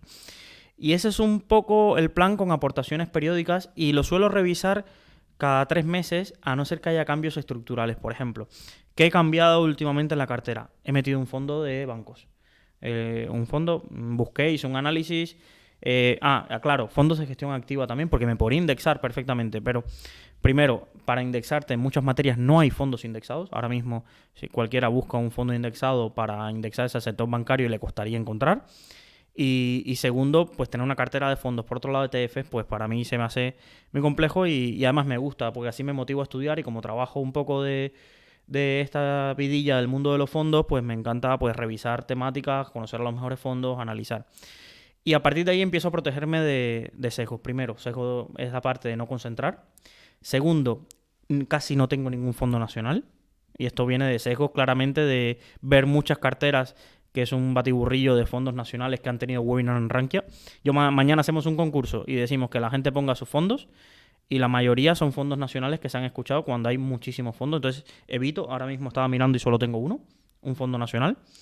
Eh, y entonces evito eh, esa parte de, gestores nacionales y evito fondos también que sean, por ejemplo, un fondo de, eh, de Asia y que el gestor sea un europeo desde su oficina en Londres. Mm, es un sesgo pero digo, con tanta distancia, con un mundo que está indistinto, me gusta que los fondos, por ejemplo, el fondo que tengo de Latinoamérica, lo gestionan tres brasileños que están en Sao Paulo y llevan 20 años en renta variable eh, latinoamericana. El fondo de Japón Small Caps, pues dos japoneses que están viviendo en Tokio que llevan 25 años detrás récord.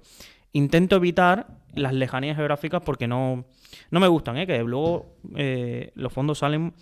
Eh, muchas veces te, te, aparecen ranas y cosas así, pero, pero bueno, y la indexación, por ejemplo, a nivel estructural, no tengo nada de cripto, no creo que invierten en mobiliario para temas de alquileres, no, pues creo que filosofía me parece una, una inversión que me costaría mucho tiempo de gestionar, que tiene muchos problemas y para eso creo que en el sector financiero encontraría más alternativas.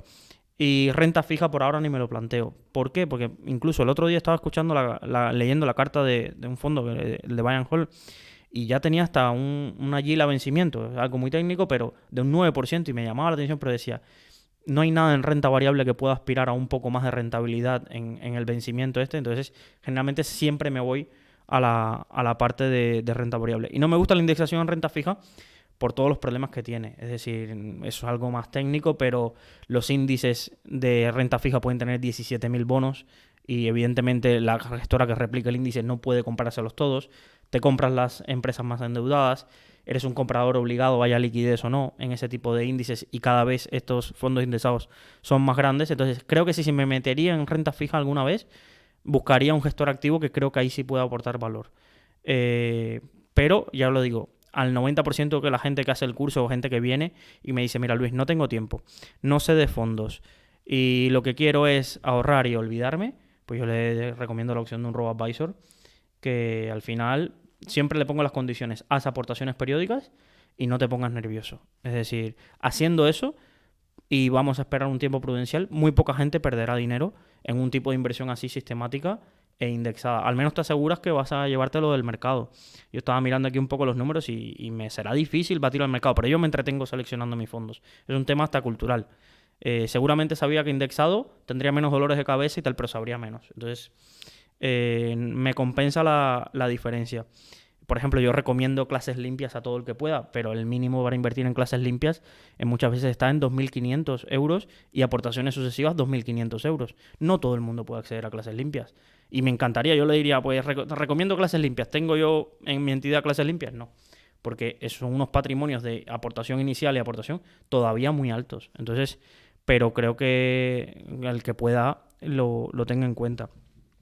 Y un poco ese es mi plan, hacer aportaciones periódicas, rebalanceos cuando se separen e intentar replicar al mundo, pero creo que el MSCI World, por ejemplo, lo que estaba diciendo Miguel, que tiene un 70% de Estados Unidos, básicamente se lo está jugando todo a, un país, que seguramente la historia lo que nos dice es eso. Estaba escuchando este fin de semana el podcast con Jesús, el gerente general de Renta 4, que fue el, podcast anterior, y hablabais mucho de temas de historia económica, de demás, y dices, vale, es que esto es lo que ha pasado, pero a futuro será esto, invertir ahora mismo en el MSCI World o incluso en el AGWI, que, es mezclar con emergentes, pero igual Estados Unidos pesa un 60, es apostar a que Estados Unidos va a ser el ganador en los próximos 20, 30 años.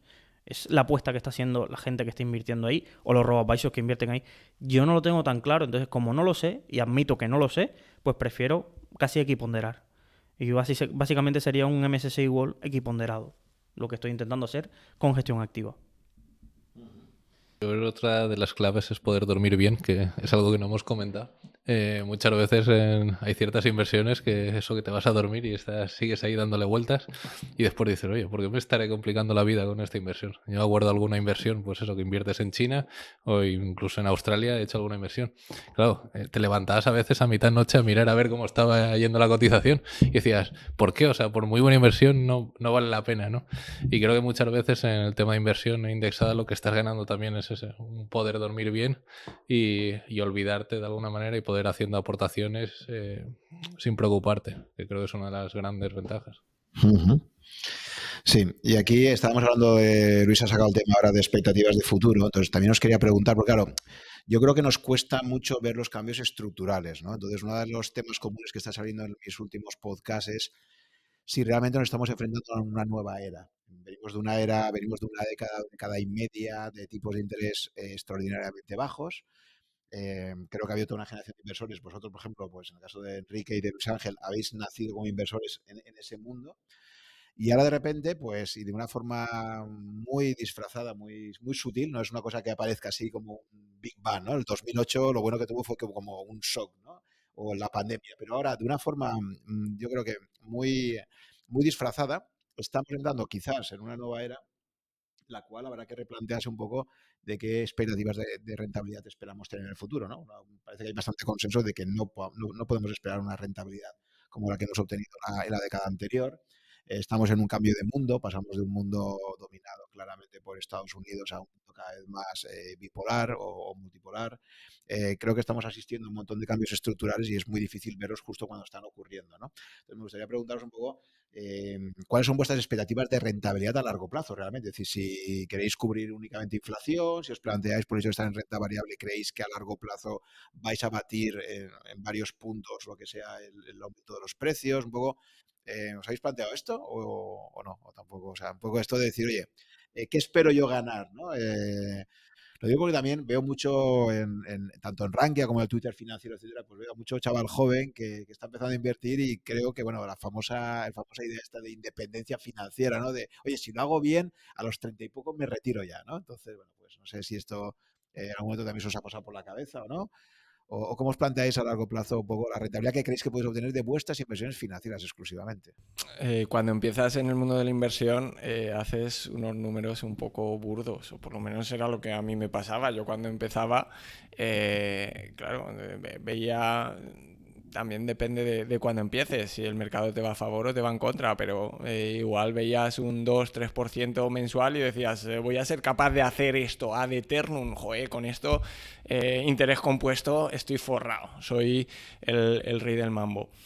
La realidad cuando, cuando llevas más tiempo y más track record en, en, mercado es que te das cuenta que eso es sumamente difícil de conseguir y te va volviendo más conservador y, empiezas a pensar más en preservar el capital y, cómo preservar el capital también en, claro, venimos de un entorno eh, de inflación cero. De inflación en, claro, en, ese sentido, la preservación del capital era mucho más sencilla que ahora, que tienes que al menos recuperar esa inflación. Eh, recuperar esa inflación, pues de alguna forma sería el escenario mínimo y a partir de ahí ser capaz de hasta cuánto soy capaz de obtener rentabilidad. Pues no lo sé el objetivo, pues eh, al menos tener un 5 de, rentabilidad real sería un objetivo eh, para mí ya retador de por sí. Es que al final venimos... real, eh, eliminando el efecto de inflación, te refieres a lo que los economistas llamamos rentabilidad real. Es decir, claro, claro. no rentabilidad. o sea, cinco puntos sobre, la inflación. Sí, claro. Yo optimista te veo. Bueno, eh, en un 6,5. Para eso estaba guardando liquidez. Claro, eh, ten en cuenta que veníamos de una inflación cero. Entonces, sacar 5 puntos porcentuales en un año eh, era un reto. probablemente lo, veas optimista, pero es de alguna forma tú has dicho, ¿qué reto? A mí me, me encantaría conseguir eso. Y probablemente si esto lo está escuchando alguien muy joven, como los que entran en el foro de Rankia, que te dicen que pueden conseguir un 5% mensual, pues dicen, el abuelo cebolleta este que está contando. Em, pero, pero sería un reto a conseguirlo en esa, en esa cartera. ¿En tu caso, Enrique? Yo en mi caso eh, pienso que al final eh, querer obtener una rentabilidad todos los meses o todos los años eh, al final me hace peor inversor. Entonces creo que al final estar obsesionado, oye, tengo que sacar o tengo que sacar un importe, tengo que ganar no sé, 3.000 euros al año en, en inversiones, 4.000 o 5.000, eh, un 3%, un 4, un 5. Al final, eh, creo que me hace invertir en cosas que no debería haber invertido, simplemente por el hecho de intentar sacar. ¿Y qué pasa? Que muchas veces cuando estás en ese proceso eh, te pasa lo contrario, que de repente en una acción pierdes más el 15% y después te toca recuperarlo. Y entonces entras ahí en un proceso que, que siempre sale mal. Entonces prefiero eh, aguardar eh, con la escopeta cargada para cuando venga una oportunidad que realmente yo me crea esa oportunidad y invertir que estar invertido porque sí o porque tener que sacar una rentabilidad porque sí. Eh, al final creo que, bueno, pues si el año pasado hubo una oportunidad en activos inmobiliarios, pues ahí que vamos. Si este año pues parece que los fondos monetarios tengan una parte, pues no me voy a ir ahí porque no me gusta la renta fija, pero sí que es cierto que prefiero estar a lo mejor en liquidez o no estar invertido a tener que estar con la obsesión de, oye, tengo que sacar tanta rentabilidad o tengo que batir a la inflación. Porque creo que muchas veces cuando estás ahí o tienes el miedo a perderte la última gran subida, pues acabas perdiendo más que realmente. Y creo que eso pasó mucho con, eh, con el COVID y todas las rentabilidades que se veían en Twitter eh, durante esos años. Todo el mundo publicando la rentabilidad que había conseguido, un 30, un 40. Muchas baggers se venían por ahí que habían doblado el valor. Y, y claro, y veías eso un poco y decías, ostras, esto no es normal. Si todo el mundo estuviera haciendo baggers todos los años, pues al final eh, nos jubilaríamos eso a los 35. ¿Qué ha pasado con todas esas carteras? Pues que lógicamente tuvieron una, una leche después, pues todos los que tenían Facebook, todos los que tenían Google, eh, Twitter, hasta que dejó de cotizar.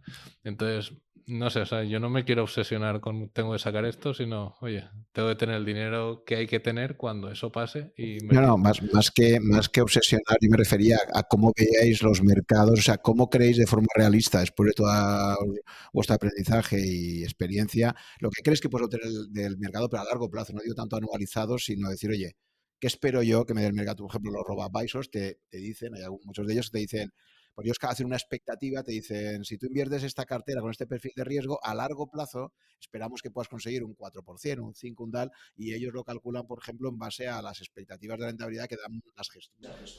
Ya, pero que al final cogen un histórico que no sabemos si este, o sea, va a cambiar. Entonces, estar al final con una rentabilidad histórica eh, que es irreal, simplemente para decir, oye, pues yo no sé lo que va a pasar el año que viene, o no sé si va a haber otra, otro COVID dentro de unos años. Entonces, estar intentando adivinar el futuro, pues prefiero estar viviendo el presente y diciendo, oye, pues ahora mismo, pues esto es lo que me gustaría invertir.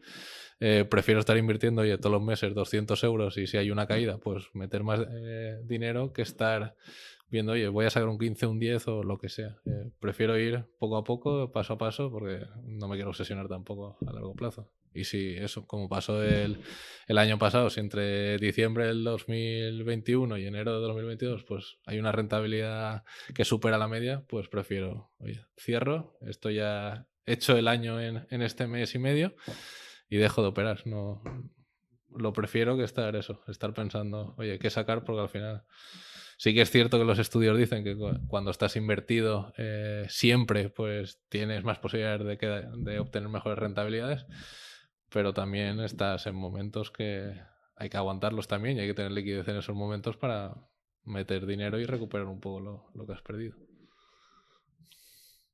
A ver, en mi caso, que creo que, que, me toca. Eh, yo, con, en un escenario como el actual, no tengo la bola de cristal y no sé si volveremos en dos, tres años a ser Japón y no tener inflación. Es decir, yo creo y pongo la narrativa por delante de que con batir a la inflación, mm, contento. Porque al final es lo que busco, es decir, si yo lo que estoy haciendo es invirtiendo para mi jubilación, para complementar esa posible jubilación, haber mantenido con el ahorro que puedo ser la, la capacidad adquisitiva en ese plazo, eh, me habrá hecho mm, ya tener un, paso adelantado en, cuanto a muchas cosas. Y esto es el tema del Excel. Ahora mencionabas los robo pero muchos, yo conozco grupos que están planteando su jubilación en 2035, 2037. Claro, pero eso es un escenario donde tu poder adquisitivo tú le medías un 0, un 1, o si eres de los fans del Banco Central Europeo, le metes un 2% al modelo pero con un modelo que en 10 años mantengamos una inflación por encima del 5%, es que tu capacidad real, sí, el número absoluto queda muy bonito. Ya tengo un millón de euros, 700.000 euros, le aplico la regla del 4%, pero con eso vas a poder vivir en un escenario con una inflación. ¿Qué capacidad adquisitiva va a tener eso? Entonces, eh, mm, sinceramente, yo seré 100% invertido y lo que espero es eh, ir por arriba de la inflación en un escenario donde espero seguir viviendo en España y demás. Esto quizás se lo preguntas a, alguien que vive en Japón que la inflación ni la huele ni, ni todavía la espera. Pues entonces quizás su expectativa dice batir la inflación, pues invirtiendo en letras del Tesoro americano desde Japón, pues ya me va bien, es decir, ya le voy a ganar a la inflación que tengo aquí. Pero, pero sinceramente es eso. Tampoco intento obsesionarme porque si me obsesionara sería, eh, como digo yo, pragmático y racional y me indexaría. Es decir, en esto está claro, si yo fuera racional y mirara las estadísticas, lo que quisiera, pues, pues mi expectativa es lo que dé el mercado porque yo me voy a indexar a él. Pero no soy así. Es decir, soy irracional y bastante emocional en este sentido. Entonces lo que intento es eh, esa parte de yo veo esa parte de inflación y digo, oye, si yo invirtiendo y dedicándole tiempo a esto no logro batir a la inflación, pues no habrá valido la pena todo este esfuerzo de inversión porque no habré protegido mi capital. Entonces, no, llegaré a un donde tengo menos y yo me puedo engañar con el número absoluto, pero en, realidad tengo menos dinero del que, del que hubiera tenido. Y entonces en esa parte de ahorro creo que en la parte de independencia financiera hay mucho infantilismo. Es decir, eh, mucha gente veía 2020 y 2021 y veía esos Excel y habrá habido gente que con determinadas criptomonedas o determinado activo se habrá ganado la vida perfectamente, pero el, riesgo que asumió, aquí solo contamos los ganadores. ¿Cuánta gente hay por detrás que estaba del lado contrario? Del lado contrario, pensando que si se explotaba la burbuja de las criptomonedas en 2019 se iba a forrar y aquello siguió subiendo y perdió todo el dinero. Es que solo contamos, eh, hay mucha narrativa. O cuántos cursos han vendido contra récord de cuatro años en un periodo de 2016 a 2020 que, hasta alguien que no estaba ni analizando compañías, sino seleccionando compañías al tuntún, dobló el capital. Y se han vendido muchísimos cursos y se ha hablado muchísimo y se han hecho programas de televisión o cosas o cursos o libros por personas que solo han vivido ese mercado alcista. Ahora, en esto, en un año como el pasado, que lo comentabas, que hasta una cartera agresiva perdía menos dinero que una conservadora. ¿Quién ha mostrado un récord decente o que haya mostrado? Alguien, incluso los que han ganado, han sido los que habían perdido hace cinco años. Entonces no hay un no hay una, eh, como digo, una consistencia. Esto en muchos estudios de fondo no hay consistencia ninguna, ni en carteras. Es decir, para que lo hagas bien en un momento determinado, cuando todo el mundo lo hace mal, habrá sufrido antes. Es decir, y, entonces por esto yo creo que tienes que tener tu plan y mm, sinceramente eh, ojalá Enrique Gallego nos pueda dar un taller o, seguir aprendiendo de él porque o tienes tu plan o si no la narrativa te va a comer siempre porque siempre habrá gente que lo haga bien y los ganadores de hoy son los perdedores de mañana y, viceversa. El value. ¿Cuánto hemos oído hablar del value el año pasado y lo que sea? Pero ¿quién aguanta cinco años en pérdida? ¿Quién aguanta esos cinco años en pérdida cuando viendo que todo el mundo se está forrando y todo el mundo enseña rentabilidades y tú sigues ahí y en pérdida? Pues ellos han podido aguantar porque es su dinero, en cierta medida, porque es sus empresas en ese sentido. Entonces, eh, no tengo horizonte temporal, es mi dinero, lo invierto y me da igual lo que pase fuera en el mundo de Twitter. Pero tú, que no es tu empresa, que, tú estás invirtiendo ahí en un fondo, pues al final tienes emociones y dices, ¿y si me equivoco? ¿Y si me habré equivocado? Eh, ¿O cuánto estoy dejando de ganar? Entonces, siento que, a veces hay que huir de las narrativas y, y en esta parte yo creo que hay que ponerse objetivos razonables. Objetivos razonables y, para mí esta parte de batir a la inflación, mm, pero sin perder el sueño. No quiero estar obsesionado de, ay, me quedé un punto por abajo y mira la gráfica del benchmark, ahora va por arriba y... Mm, no, no. Eso creo que, eso se lo dejamos a los profesionales que tienen que defender una gráfica como esta todos los días delante de sus jefes o de sus inversores. Muy bien, hemos hablado del, sesgo Rankia de forma negativa, pero ahora también me gustaría que me comentarais, eh, vosotros que conocéis también Rankia por dentro, eh, pues realmente cómo creéis que ha ayudado Rankia a los, a los inversores. ¿no? Nosotros al final estamos todos un poco obligados, casi moralmente, a tener que estar invirtiendo en muchos productos, probando, toqueteando lo que decíamos. ¿no?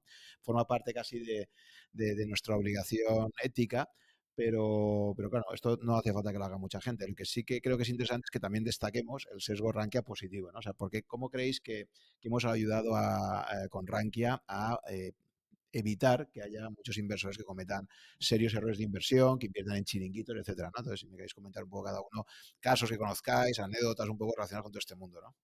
A ver, me parece en primer lugar ético el decir que esto existe también. O sea, creo que eh, la mejor forma de que la gente entienda que, no hay que estar siguiendo simplemente los rumores o la rumorología que, hay en un foro es sabiendo que, se da y que se produce. Entonces, bueno, en histórico, eh, y, no hablaría de sesgo rankia en ningún caso en sentido negativo, es en sentido negativo eh, porque yo lo estoy utilizando mal, pero no porque esa información sea mala. O sea, he hablado en el caso de Signify y, la rentabilidad de esa operación, yo estoy en positivo. Y Financier Chiquier, estoy en positivo también. Lo único que evidentemente lo que hago mal es que yo opero eh, simplemente de alguna forma por un efecto halo, que es un sesgo cognitivo. Es alguien que me ofrece credibilidad está diciéndome en qué invertir. Y en base a eso tomo la decisión de invertir también.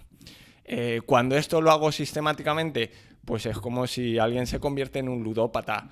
O sea, la herramienta está, el cómo tú la utilices depende de ti. Y evidentemente lo que Ranky ha hecho en estos 20 años es favorecer la educación financiera y el que la gente quiera aprender de finanzas. O sea, el que quiere realmente aprender de finanzas, aprende. Que luego tú no lo utilices bien o tú no te hagas tu plan sistemático de inversión, o sea, tú puedes ser consciente de esa realidad, incluso te lo están diciendo los usuarios.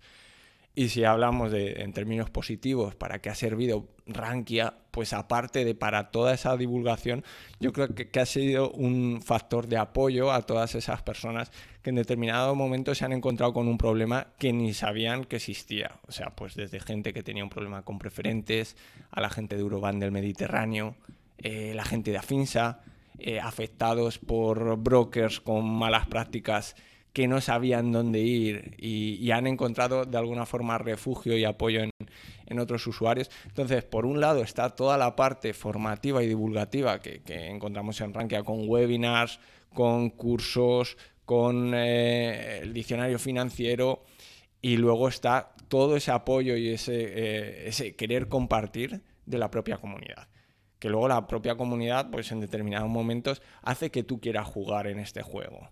Pero también porque tú lo encuentras divertido. O sea, eh, yo me he metido en este juego de, operar mucho, pues porque realmente me gusta. Si no me gustara, pues a lo mejor estaría viendo la Champions de fútbol.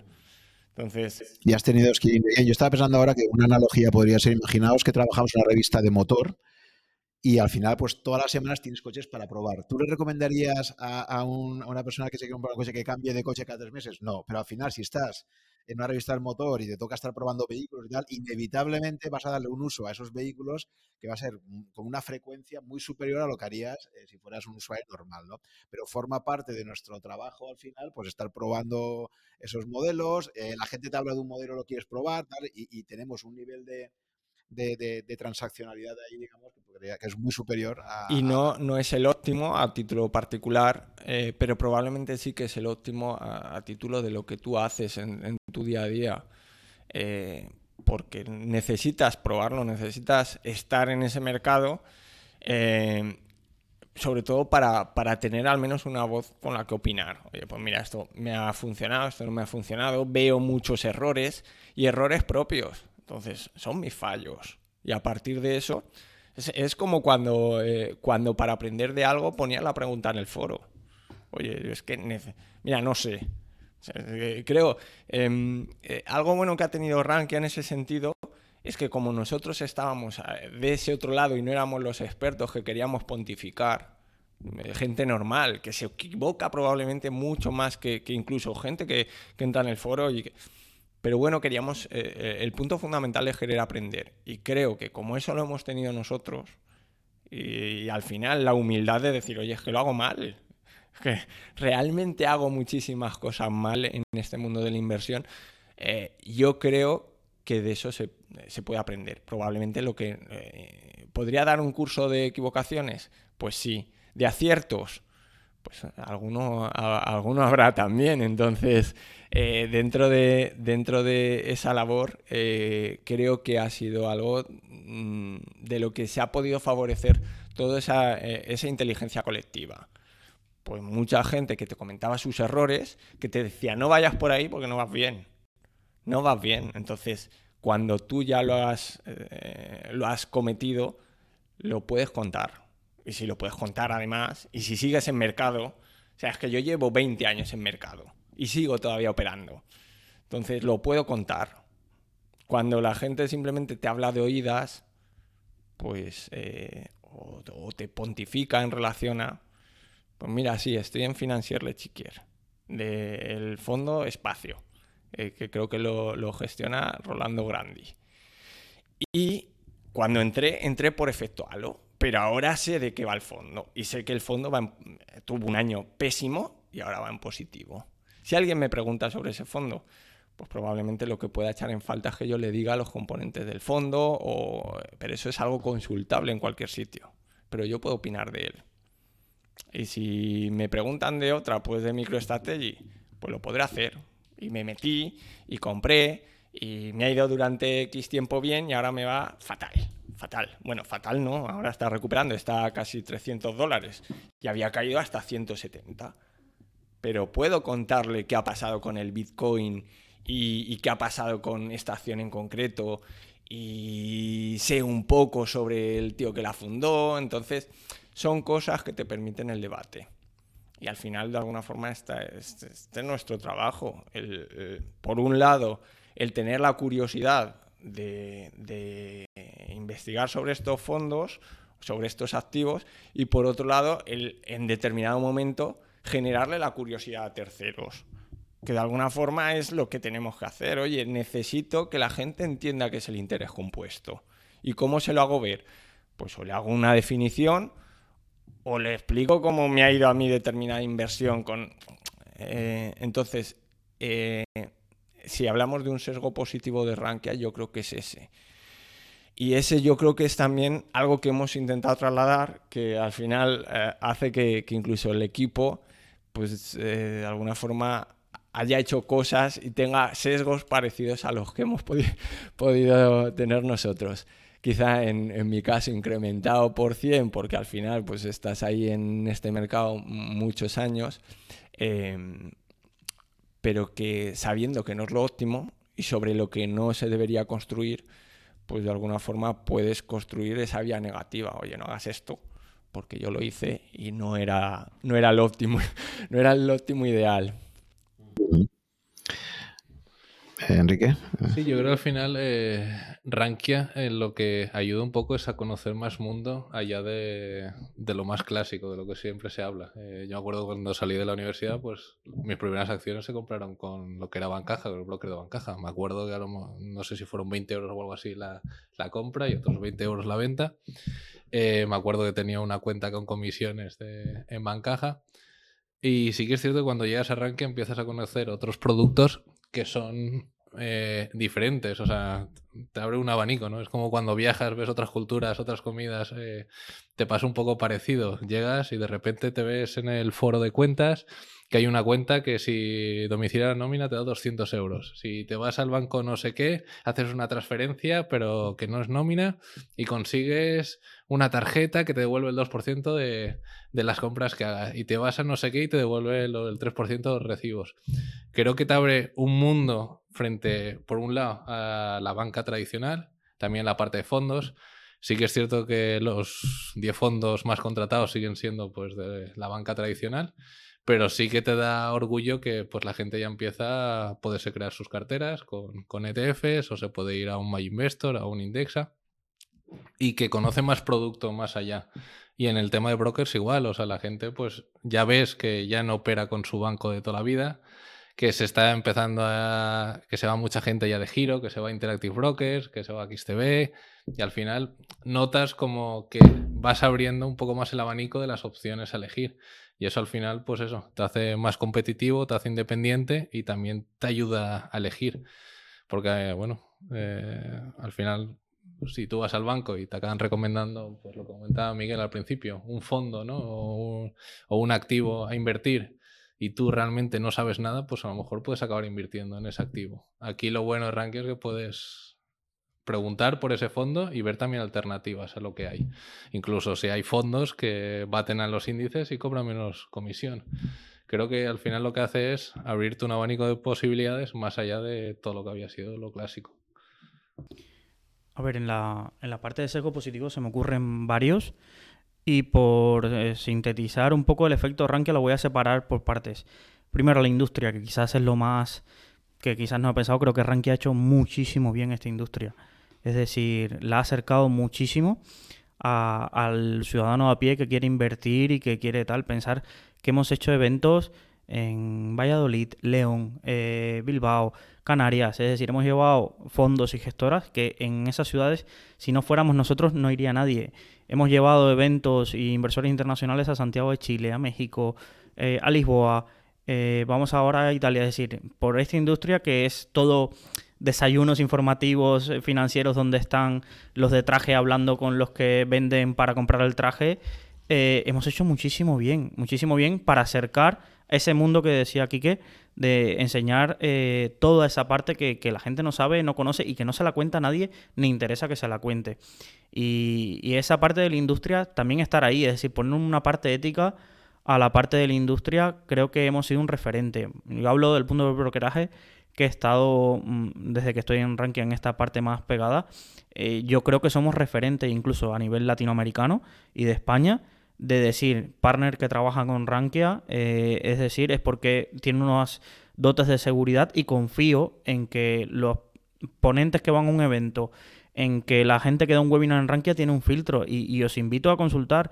Es decir, se habla de muchos vendehumos en, en la industria. Es decir, y seguramente los mucho, habrá muchos vendehumos que tengan visibilidad en, ciertos medios. Y, nosotros hemos sabido poner el freno de decir, aquí no. Está bien. Es decir, seguramente dejaré de ganar dinero, pero aquí no. En mi casa, con mis invitados, que son nuestros usuarios, como le llamamos nosotros nuestros clientes, aquí no vienes, no entras. No entras. Y, mantenernos así durante mucho tiempo cuesta porque el límite eh, muchas veces no está tan claro o, no eres consciente de todas estas cosas y, y sinceramente a la industria eh, le, creo que lo hemos hecho y le seguiremos haciendo muchísimo bien por esa filosofía que, tenemos. A nivel inversor, por ejemplo, en mi caso, eh, creo que Rankia a mí me ha ayudado y ha ayudado a mucha gente de los que somos consumidores habituales de Rankia a dos cosas. Primero, a darte cuenta que no hay una única forma de ganar dinero. La industria financiera es muy eh, extremista en muchos sentidos de que solo hay una forma. Los value solo piensan que se puede ganar dinero con el value investing. La gente que invierte en dividendos nunca los verás hablar de otra cosa. Los traders ya ni te digo. Es decir, como que son muchos nichos que no son irreconciliables. En el mundo de afuera, en FinTweet, en, en otros sitios, es irreconciliable. Hay webs destinadas a cada una de las cosas porque no pueden ser. Y, los, de la cartera permanente, los Bogleheads, ¿no? Que también están Los Bogleheads se hacen su foro. Es decir, eh, son, tribus, son, son, tribus, son tribus. Y Ranky ha sido la casa donde todas las tribus han podido convivir en paz y hemos intentado no ser sectarios. A pesar de, Miguel lo ha dicho, nunca he hecho trading, pero en Rankia se ha hablado de trading. Hemos hecho eventos de trading, hay salas de trading. No podemos tener una opinión formada sobre determinados eh, puntos. Por ejemplo, yo no trabajo con opciones, pero en Rankia tenemos blog de opciones y muy buenos y puedes llegar a entender eh, lo que hablan. Hay dividenderos, hay gente que hace tesis de inversión, hay gente que opera en farmas americanas de menos de 100 millones de capitalización y gana dinero. Y lo aseguro porque he estado hablando. Es decir, Rankia a mí me abrió el mundo cuando un día hablando por teléfono con un ganadero valenciano, me explicaba toda su estrategia de inversión y luego tuve la posibilidad de conocerlo más y ver las rentabilidades que tenía. No un pantallazo del broker, no, no, conocer las rentabilidades y decir, es que esto hay un mundo donde cada uno lo que tienes que tener es su sistema y no tiene por qué probarlo y no sé qué, sino que eh, lo que te funcione, cada uno lo que te funcione. Y, y, lo mismo te puedes encontrar un post todos los viernes de Veritas haciendo dinero, como digo yo, en caixabanes y cosas así, que, dices cómo puede estar aquí metido, que te encuentras a, a Solrak en su mundo de renovables o te encuentras a gente en farmacéuticas o en, en fondos, porque estado muy secado a la parte de esta parte de bolsa, pero en fondo, o sea, eh, ¿quién duda de que Brave Pound, eh, eh, Marcos Luque, Manoloc, Moclano, es decir, sean de las personas, si hay 50 personas que más saben de fondos, tener el privilegio de tener a cinco usuarios particulares durante todos estos años compartiendo gratis. Y me dejo fuera personas que ya no están en Herbigio y personas que son auténticas referencias, que tú te coges ese usuario y lo lees para atrás y dices, es que el curso está aquí, es decir, y, aprendes mucho a nivel como inversor. Y ya voy a la otra parte porque yo también tengo el privilegio también de, ser trabajador y, ser un poco de, de la filosofía Rankia, es decir, si alguien va a nuestras reseñas, escribe ahora mismo Rankia en Google y ve las reseñas que hay de nuestro servicio hipotecario, eso es filosofía. Es un servicio que no dábamos, que lo damos y ahí se ve nuestra filosofía. Eso es Rankia, ayudar a la gente.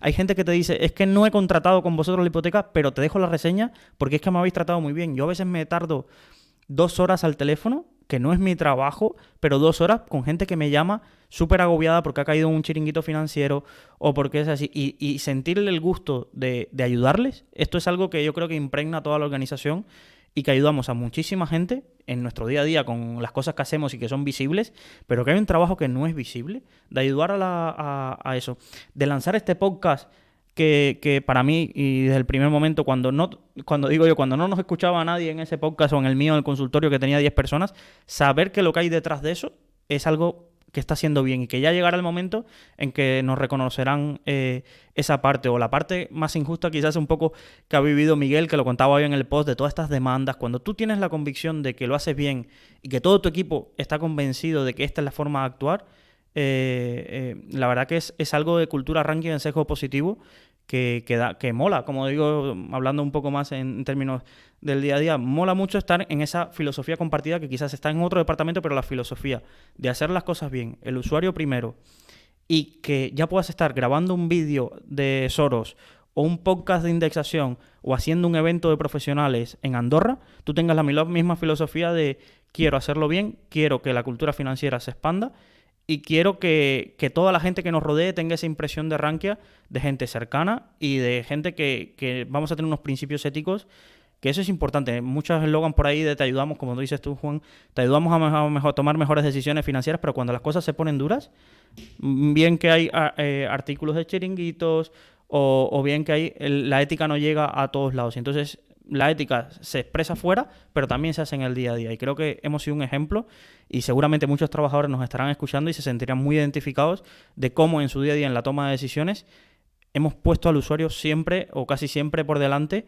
y, eso es algo que, importa. Es decir, al final, eh, como digo yo, se puede trabajar en, una entidad en londinense o en Nueva York seguramente eh, con muchos ceros en la cuenta bancaria, pero si tu trabajo no tiene un sentido de ayudar, eh, muchas veces te llena más eh, esa otra parte de ayudar a la gente y sentirte realizado. Yo, sinceramente, el día que más orgulloso me he ido fue un día de una llamada eh, por teléfono donde un usuario iba a perder 30.000 euros en un chiringuito financiero y da la casualidad que estaba aquí o que le cogí el teléfono, tuve el tiempo de ayudarle y no le dije, no, tengo una reunión, me voy. No, es que no es esa filosofía. Cualquiera hubiera dicho, mándame un mail, ¿sabes? Pero no era la filosofía que hemos enseñado, que me enseñaron a mí cuando fui becario. Y yo creo que es un poco de algo que lo que sí nos podemos sentir orgullosos y, no para publicar en prensa, pero sí internamente aquí ahora que lo estamos diciendo y, y la gente que escucha tu podcast, pues que sepa que, que en toda esta parte ranquea para todos, tanto por afuera como para los que estamos dentro. Es una pasada estar aquí, somos una familia y yo creo que, que, mucha gente incluso ha tenido otros retos profesionales y se sigue sintiendo orgulloso de haber trabajado en una pequeña empresa valenciana que habéis creado hace 20 años, dos personas, y que durante mucho tiempo habéis defendido esa idea y de lo que somos ahora. Muy bien, pues nada, eh, unas palabras muy bonitas. Eh, que creo que refleja muy bien efectivamente lo que es. Yo recuerdo en los tiempos iniciales, eh, Miguel al teléfono ahí con, con, un forero hablando tres horas y, y, efectivamente no era un poco Recuerdo que esa era un poco también la filosofía de Zappos, ¿no? esta mítica empresa americana que acabó comprando Amazon, que decía, aquí en Zappos eh, hemos llegado a estar siete horas hablando con una persona que tiene una depresión y tal, ¿no? pero bueno, formaba parte de su filosofía y tenían el, mejor servicio de atención al cliente del mundo. ¿no? Y al final los números le salían, o sea, que puedes pensar que, que pérdida de eficiencia, pero no, al final estás construyendo algo que, por lo que decíamos, ¿no? que a veces en una cosa a corto plazo no te da rédito, pero a largo plazo sí. ¿no? Bien, y ya para entrar en la recta final, y como hago siempre en mis podcasts, me gustaría que me comentéis un poco cada uno de vosotros eh, a la hora de aprender sobre finanzas, si hacéis un poco de retrospectiva, eh, libros, artículos de Rankia o blogs, etcétera, un poco qué, cosas creéis que más os han aportado eh, para vuestro aprendizaje y para la forma que tenéis hoy en día de ver el mundo de la inversión. Bueno, a mí para el aprendizaje sobre todo ha sido cuando yo me he tenido que ponerlo, en este caso, la, la piel de responder a, a, un usuario sobre algún problema que él tenía. Eh, Rank ha servido, en este caso, para, para primero que tú investigues. O sea, esa labor curiosa de investigación surge de, de o bien una duda tuya o bien de una duda de un tercero.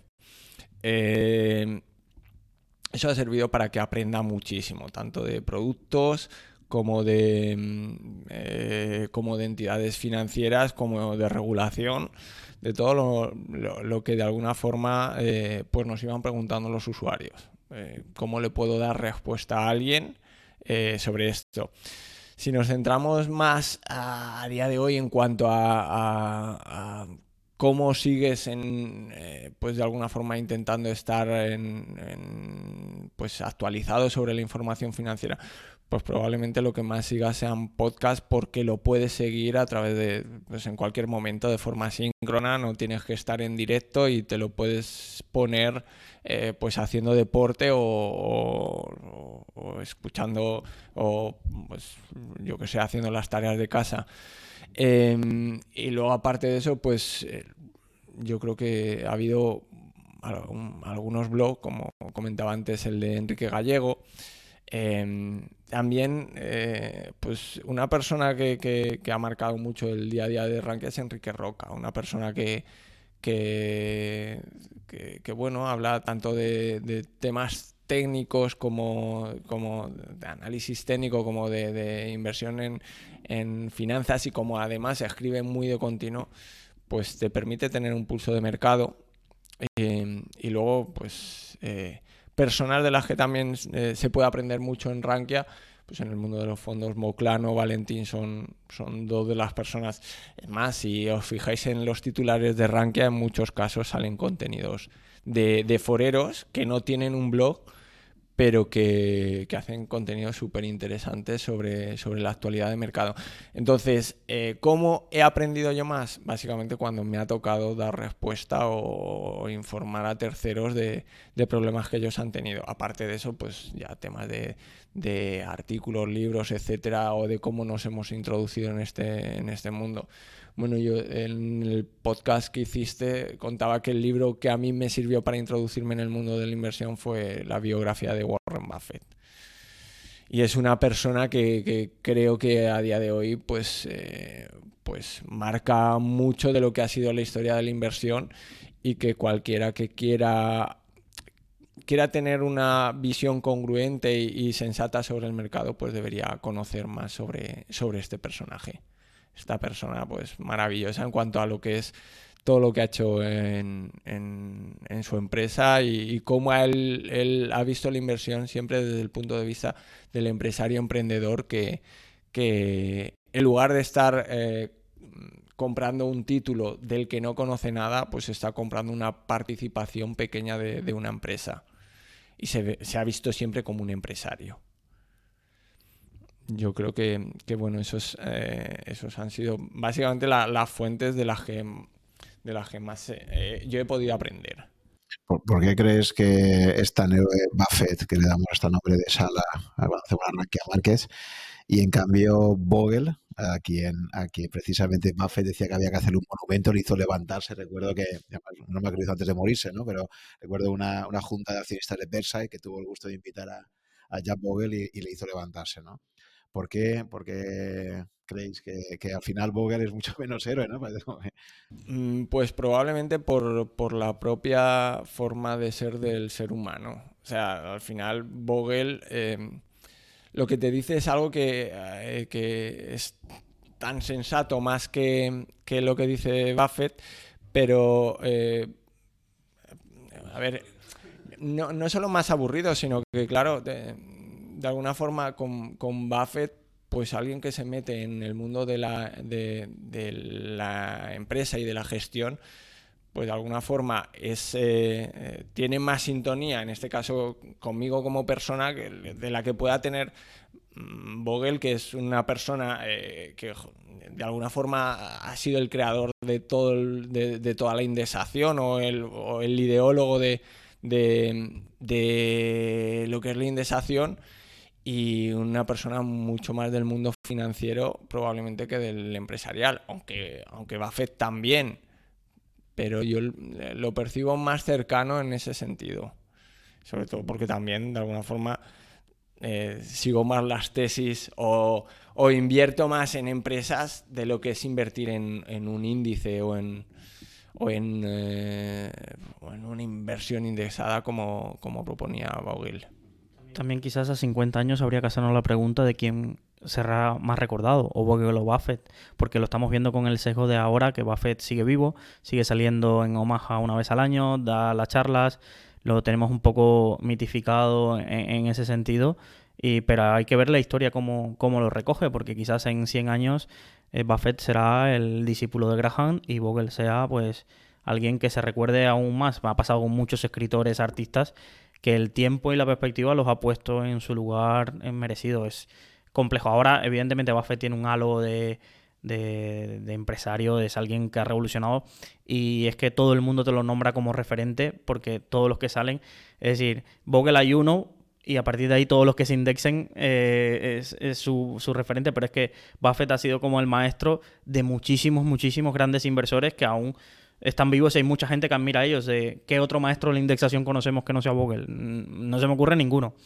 Eh, Valentín. pero esto es lo, del, lo, del, foro de Rankia, pero maestros del Value Investing y libros de Value Investing, pues habrá más de 50. Eh, hedge fund americanos que te digan cada día quién idolatran, eh, que te dicen Buffett, pues seguramente habrá 100 ahí en Data Roma. Entonces, me da la sensación de que, de que ahora vivimos en un ambiente muy, muy favorable. Vogel en ese sentido se recordará quizás más a Vanguard que, que, a su nombre, seguramente pero que las aportaciones de ambos son muy buenas a la industria financiera. Yo creo que las rentabilidades también influyen mucho, sí. Bueno, no para de repetirse, ¿no? Que Buffett eh, tiene una rentabilidad histórica del 20%. Recientemente, bueno, también se ha hablado mucho del nuevo fondo, bueno, el fondo que lleva Jim Simmons, que lleva un 60 y pico por cien, el Medallion creo que al final eso vende mucho más y al final alcanza mucho más personas que una inversión mucho más pausada o más eh, aburrida que yo. Y entonces creo que al final, pues eso, también va un poco con el marketing y, cómo se quiere vender la industria. Y creo que vende mucho más, pues un Jim Simmons en un titular que gana el 70%, que al final alguien que se ha indexado ya está ganando un 6% de forma anual, que está muy bien, o un 7%, pero creo que también influye mucho eso, el, cómo se, el marketing que hay alrededor de rentabilidades altas. O sea, que al final las narrativas nos pueden y es más fácil vender cómo ser el próximo Djokovic o Rafa Nadal que decir cómo conseguir jugar bien al tenis y ser uno de los mejores de tu provincia o tal, ¿no? Entonces al final, eh, eh, pero el mejor de todos es el que, aunque luego en, términos financieros casi siempre es una estrategia que, no es muy recomendable. ¿no? y, que, hay muy pocos. Es decir, eso es lo que te decías. ¿Cuántos intentarán ser el, el Nadal y no lo conseguirán? Pero seguramente si siguieran unos pasos básicos serían el mejor de su comunidad de vecinos. Y con eso sería suficiente para pasarlo bien. Pero igual se ven las charlas financieras, la mayoría es cómo gané eh, tanto dinero. Nadie verás ahí diciendo cómo perdí no sé cuántos, no vendería tanto y al final eso, se suele ver bastante a menudo. Entonces, ¿cómo gané tanto? ¿Cómo conseguí una rentabilidad tal? Obtengo una, ves varios vendehumos que al final lo que están vendiendo es eso, ¿no? O sea, una rentabilidad. Sí, no, no hay charlas motivacionales del 500 del ranking de tenis diciendo cómo fui el 500 y fui feliz. sí, un poco eso, exactamente. Vale, eh, Enrique, tú en tu caso, eh, ¿qué fuentes de, aprendizaje has tenido así que recuerdes especialmente? ¿Libros? Eh, ¿Gente de Rankia? A ver, a mí principalmente me ha influido mucho en la forma de invertir Peter Lynch, o sea, lo que sería más pues, el, mítico libro de Un paseo aleatorio por Wall Street, o sea, pues eso, muchas de las inversiones que he comentado pues se han basado en eso. Y después dentro de Rankia... Un paso por delante creo que paso por delante, el paso aleatorio creo que es de... Sí, del otro. Y después, por otro lado, dentro de Rankia, al final han habido pues personas en distintos foros o especialistas que, que me han ayudado, ¿no? En temas de que comentaba al principio del podcast, pues Scholaston me ayudó mucho a entender esa, esa visión, ¿no? De, ostras, eh, aléjate del ruido, mira estas empresas grandes que, que les están dando. Después me acuerdo también un hilo muy bueno que había de Margrave, que era un usuario que también invertía mucho en Estados Unidos, que estaba muy bien. Eh, después por la parte de opciones, por Heavy, eh, Solrack, pues un poco empecé a ver también un mundo distinto al que conocía de, opciones. Eh, después Tristán el subastero, pues al final creas que no, pues me abrió eh, la visión ¿no? de un mundo que no conocía y al final pues era muy curioso ¿no? cómo se está trabajando, que es lo típico que no te enseñan en ningún sitio y, ahí estaba en Rankia. Y después, pues todo lo relacionado con derecho bancario, consumo y demás, eh, V. Petersen pues siempre ha sido un referente. En la parte bancaria sí que es cierto que al final pues el tema de depósitos, cuentas y demás pues iba un poco en función de las rentabilidades que estaban un poco dando los depósitos. Y no ha habido alguien así muy fijo en, eso porque sí que es cierto que muchas personas han ido cambiando. Y en la parte de fondos, pues al final Enrique Roca ha sido un referente, eh, Moclano y Valentín han sido pues tres personas que siempre he seguido y me han ayudado un poco pues eso, a, conocer más mundo y conocer también un poco eh, activos distintos a lo que estaba acostumbrado a operar. Yo empecé aprendiendo, sobre todo porque quizás no ha salido, con documentales y películas. Es decir, me motivaba una fase inicial de romperle el miedo, es decir, verte documentales de la vida y tal.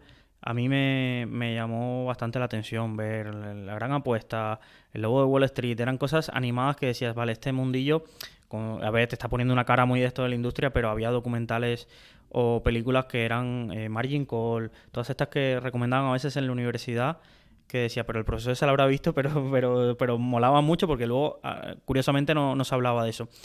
Y me leía muchísimos periódicos, pero esto es de, formación profesional pero he cambiado un montón. Por ejemplo, ya no leo casi periódicos. Toda mi fuente de información es filtrar muy, muy bien en Twitter a quien sigo. Eh, sigo, es decir, yo entro a Twitter y me informo casi, puedo estar enterándome de la tasa de los CETES en México, eh, cómo está el, el, tema regulatorio fintech en Chile o cuál es la última inversión de, Warren Buffett y por qué ha vendido Taiwan Semiconductores. Entonces es una fuente de información que si la sabes filtrar bien, a la gente que sigues, y que no haya ruido, que intentes evitar los hilos interminables de gente intentando demostrar que sabe de un tema y que sean y que te pueda filtrar esa parte, incluso hasta las noticias, las fuentes fiables de noticias, puede ser bastante, bastante interesante. Luego los podcasts, es decir, para mí el podcast se me ha vuelto un complemento para venir a la oficina. Intento que sean bastante variados, es decir, hoy mismo venía escuchando un podcast de marketing, eh, luego escucho mm, de finanzas, pero intento que sean lo más distintos posibles. O eh, me gustan mucho los podcasts que traen a empresarios o personas porque generalmente estos te cuentan más acerca de problemas que han tenido, cómo lo han solucionado, y en tu día a día lo tienes igual, los tienes más o menos igual, no quizás a una escala, pero los vas teniendo igual. Y a nivel de libros, no soy muy fanático de determinados libros de inversión, porque es verdad que una vez que lees dos o tres, muchas veces encontrar uno que diga algo distinto es muy complejo, es muy complejo. Pero sí soy muy fanático de biografías. Es decir, leer la biografía de Steve Jobs mm, creo que es la tercera vez por la que voy. O leerte un, libro de, de Stefan Zweig, este de La Vuelta al Mundo de Magallanes. Es que hay problemas ahí que se te pasan que dices, vale, esto le pasó a él allí cuando estaba en determinada isla y tenía que tomar un proceso de decisión, pero o la biografía del entrenador de los Lakers, es decir, mm, las o de las no oficiales de Amancio Ortega o de, o de Juan Roche. Es decir, las biografías son algo que me apasiona sobre todo porque ves, no intentar llegar ahí, pero ves los problemas o cosas y, relativizas mucho. Y una de las cosas que tú has defendido, Juan, muchas veces, y ves la cantidad de cosas que vienen marcadas por el azar. Es decir, glorificamos a Barry, pero Barry dos meses después hubiera quebrado. Sí, y porque tenía una estructura de que no lo mandaron preso y lo mandaron a su casa, que cualquier gestor de un fondo UCIT lo hubiera mandado a su casa, con una estrategia así. Eh, y es un tema de aleatoriedad, de suerte, y que está bien leer las epopeyas de, determinadas personas que admiramos, pero en cierto modo las humanizas de decir, es que esta, en cierto sentido esta persona tuvo suerte, es decir, de haber escogido este compañero de trabajo, de haber hecho esta inversión, de haber esperado o de no haber hecho nada. Entonces, eh, creo que todas estas cosas te sirven para relativizar mucho porque muchas veces endiosamos a la gente y pensamos que, nosotros no tenemos, son personas que no tienen los mismos problemas ni las mismas visiones. Y, yo creo que las biografías son un apartado interesante, biografías de gente del sector financiero, son eh, interesantes para meterte a este mundo y, y desmitificarlo. Yo creo que también al final, eh, no lo hemos comentado, pero al final el meter dinero real ¿no? en, las inversiones al final te influye mucho. O sea, puedes haber leído mucho de psicología de, de la inversor o de sesgos, pero hasta que no te ves ahí eh, ciertas cantidades y lo que estás perdiendo, lo que estás ganando, por mucho que te hayas planteado, oye, pues voy a vender en este caso, voy a tal, no, no sabes cómo actuar en cuando todo va mal o cuando todo va bien es muy difícil. Entonces creo que ayuda mucho, pues eso, siempre digo a la gente que empieza a invertir, que aunque meta 100 euros o 200, que empiece y que vaya metiéndose un poco en el mundillo, porque al final creo que es, es lo que te hace diferente, ¿no? Porque puedes leer mucho, pero hasta que no das el paso, no sabes qué tipo de inversor es. Pero, y el problema que hay más grave aún es que, aunque tú inviertas tu propio dinero y, cometas errores, eh, los habéis comentado hoy, em, es que vas a seguir cometiéndolos. O sea, el problema que existe con los sesgos cognitivos es que aunque tú seas consciente de ellos, vas a seguir cayendo. Pues están ahí, ¿no? Entonces al final ya dices, oye, ¿cómo me, protejo de mis propios sesgos cognitivos? Pues definiendo un proceso que me obligue a mí mismo a no, actuar de forma impulsiva, ¿no? Entonces, por ejemplo, ha habido gente que me ha comentado en el podcast pues, que tiene a lo mejor el dinero separado en cuentas distintas para que tenga una fricción en moverla. Y entonces dice, este dinero es para esto, esto es para el otro, porque como lo tengas todo junto, sabes que emocionalmente en un momento dado vas a decir, lo hago, pumba, y te lanzas ahí, ¿no? Entonces, te tienes que ir dotando de reglas cuando estás tranquilo, porque aunque ya hayas pasado por eso, ya hayas cometido errores, somos humanos y vamos a seguir cometiéndolos, ¿no? Aquí, una parte que no se comenta, pero las finanzas en parejas ayudan mucho a esto. Yo cuando no he hecho locuras, porque muchas veces he tenido que explicarle a alguien qué estoy haciendo y cuando lo he explicado he dicho, mm, va a ser que no. Va a ser que no porque esto de verdad es mucho más arriesgado y, al final, si esto es algo que lo vas a llevar a tu jubilación, a la jubilación o determinado a la creación de un patrimonio, puedes llegar por muchos caminos, pero muchos de ellos conducen seguramente a precipicios. Entonces, yo, por ejemplo, tengo el 90% de mi cartera está en fondos, pero es lo que digo, el 10% que tenía en acciones lo dupliqué en 2020 y 2021. Mi mentalidad lo que me pedía era, cuando eran esas caídas, sacar todo mi dinero de fondos y meterlo ahí en acciones. Era lo que me pedía el cuerpo. Pero luego, mm, cuando te llevaba golpes de perder 500 euros o 300 euros, decías, menos mal que esto no... Eh, y es lo que te digo, porque tengo una entidad para, fondos y no voy a pagar comisiones ahí para comprarme una acción y tengo otra entidad muy barata para acciones.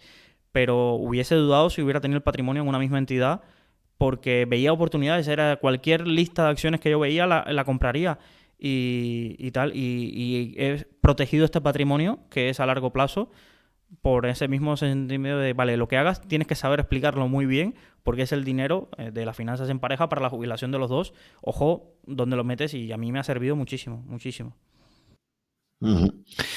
Muy bien, pues yo creo que hemos disfrutado de una conversación muy interesante que espero que haya sido de utilidad para todos nuestros oyentes. Como podéis ver, eso, ¿no? el resumen sería que Eh, no somos eh, inversores habituales, no, nuestra, nuestra colaboración con Rankia pues, nos obliga a, probar muchas cosas distintas.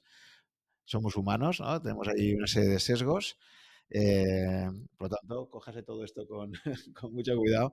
Pero bueno, creo que os, os hemos contado un poco pues, nuestros aprendizajes en, en, este complicado mundo y no sé si queréis decir algunas palabras finales para acabar de celebrar este 20 cumpleaños. Miguel. Bueno, la verdad que es, un gusto el, poder compartir con, todos los usuarios de, del portal pues este tiempo, el, haber aprendido de ellos tanto. Eh, y bueno, ojalá podamos seguir, eh, seguir dándoles apoyo y soporte y, acompañamiento y que ellos nos acompañen también en este viaje durante muchos más años. Sí, yo creo al final eh, yo agradezco que me, pues al final los 23 años no me cogiera el, el Kike inversor de 23 años que había invertido solo en Yastel y haya convertido en el Kike inversor que soy ahora en 35 años. Y eso ha sido, pues eso, gracias a todo lo que he leído en Rankia y un poco al aprendizaje que he ido cogiendo.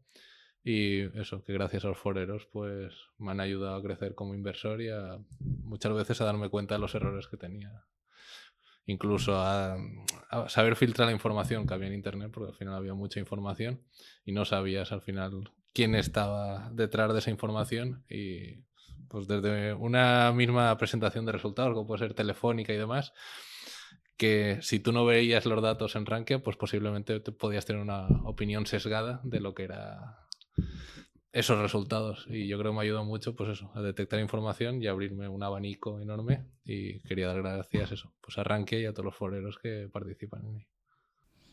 Y por mi parte, la verdad que espero que este episodio haya servido para humanizar a las personas que un poco estamos aquí. Vemos que no somos dioses. Es decir, yo imparto el curso de fondos eh, de Rankia, respondo a muchas dudas y, y, siento muchas veces que la gente ve en mí esa parte de referentes, pero yo también cometo errores que cualquiera eh, diría que son de novatos o, o, no tengo ese plan sistemático, que hay alguien más avanzado. Entonces, saber reconocer el punto de humildad eh, de esa parte y desmitificarlo eh, es súper importante porque porque si no creamos esas figuras virtuales que parece que somos dogma en alguno de los temas que hablamos simplemente por una respuesta de foro o porque salimos en un vídeo de YouTube.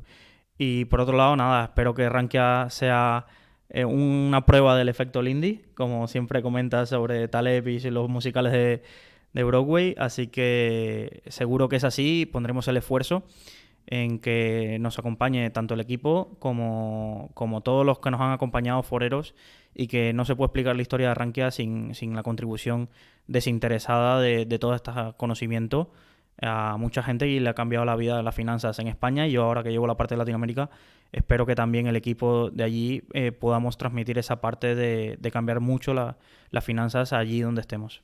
Muy bien, pues yo como colofones hoy creo que hoy hemos manifestado pues la parte de humildad que tenemos. Eh, eso no quiere decir que sea falsa humildad, sino realmente personas que somos conscientes de, nuestra, de nuestras carencias, de que siempre queremos seguir aprendiendo.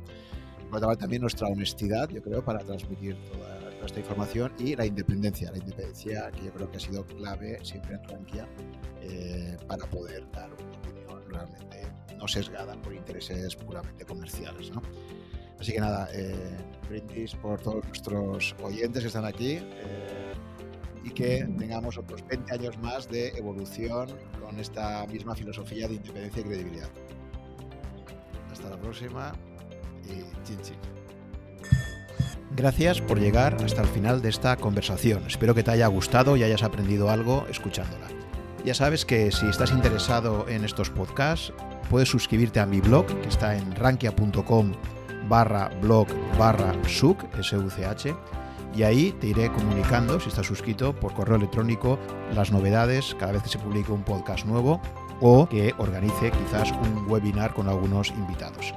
También te agradeceré si te gustan mis podcasts que pongas un comentario o un me gusta en alguna de las plataformas disponibles tipo Apple, Evox o YouTube para ayudar a descubrirlo a otras personas con intereses similares a los tuyos.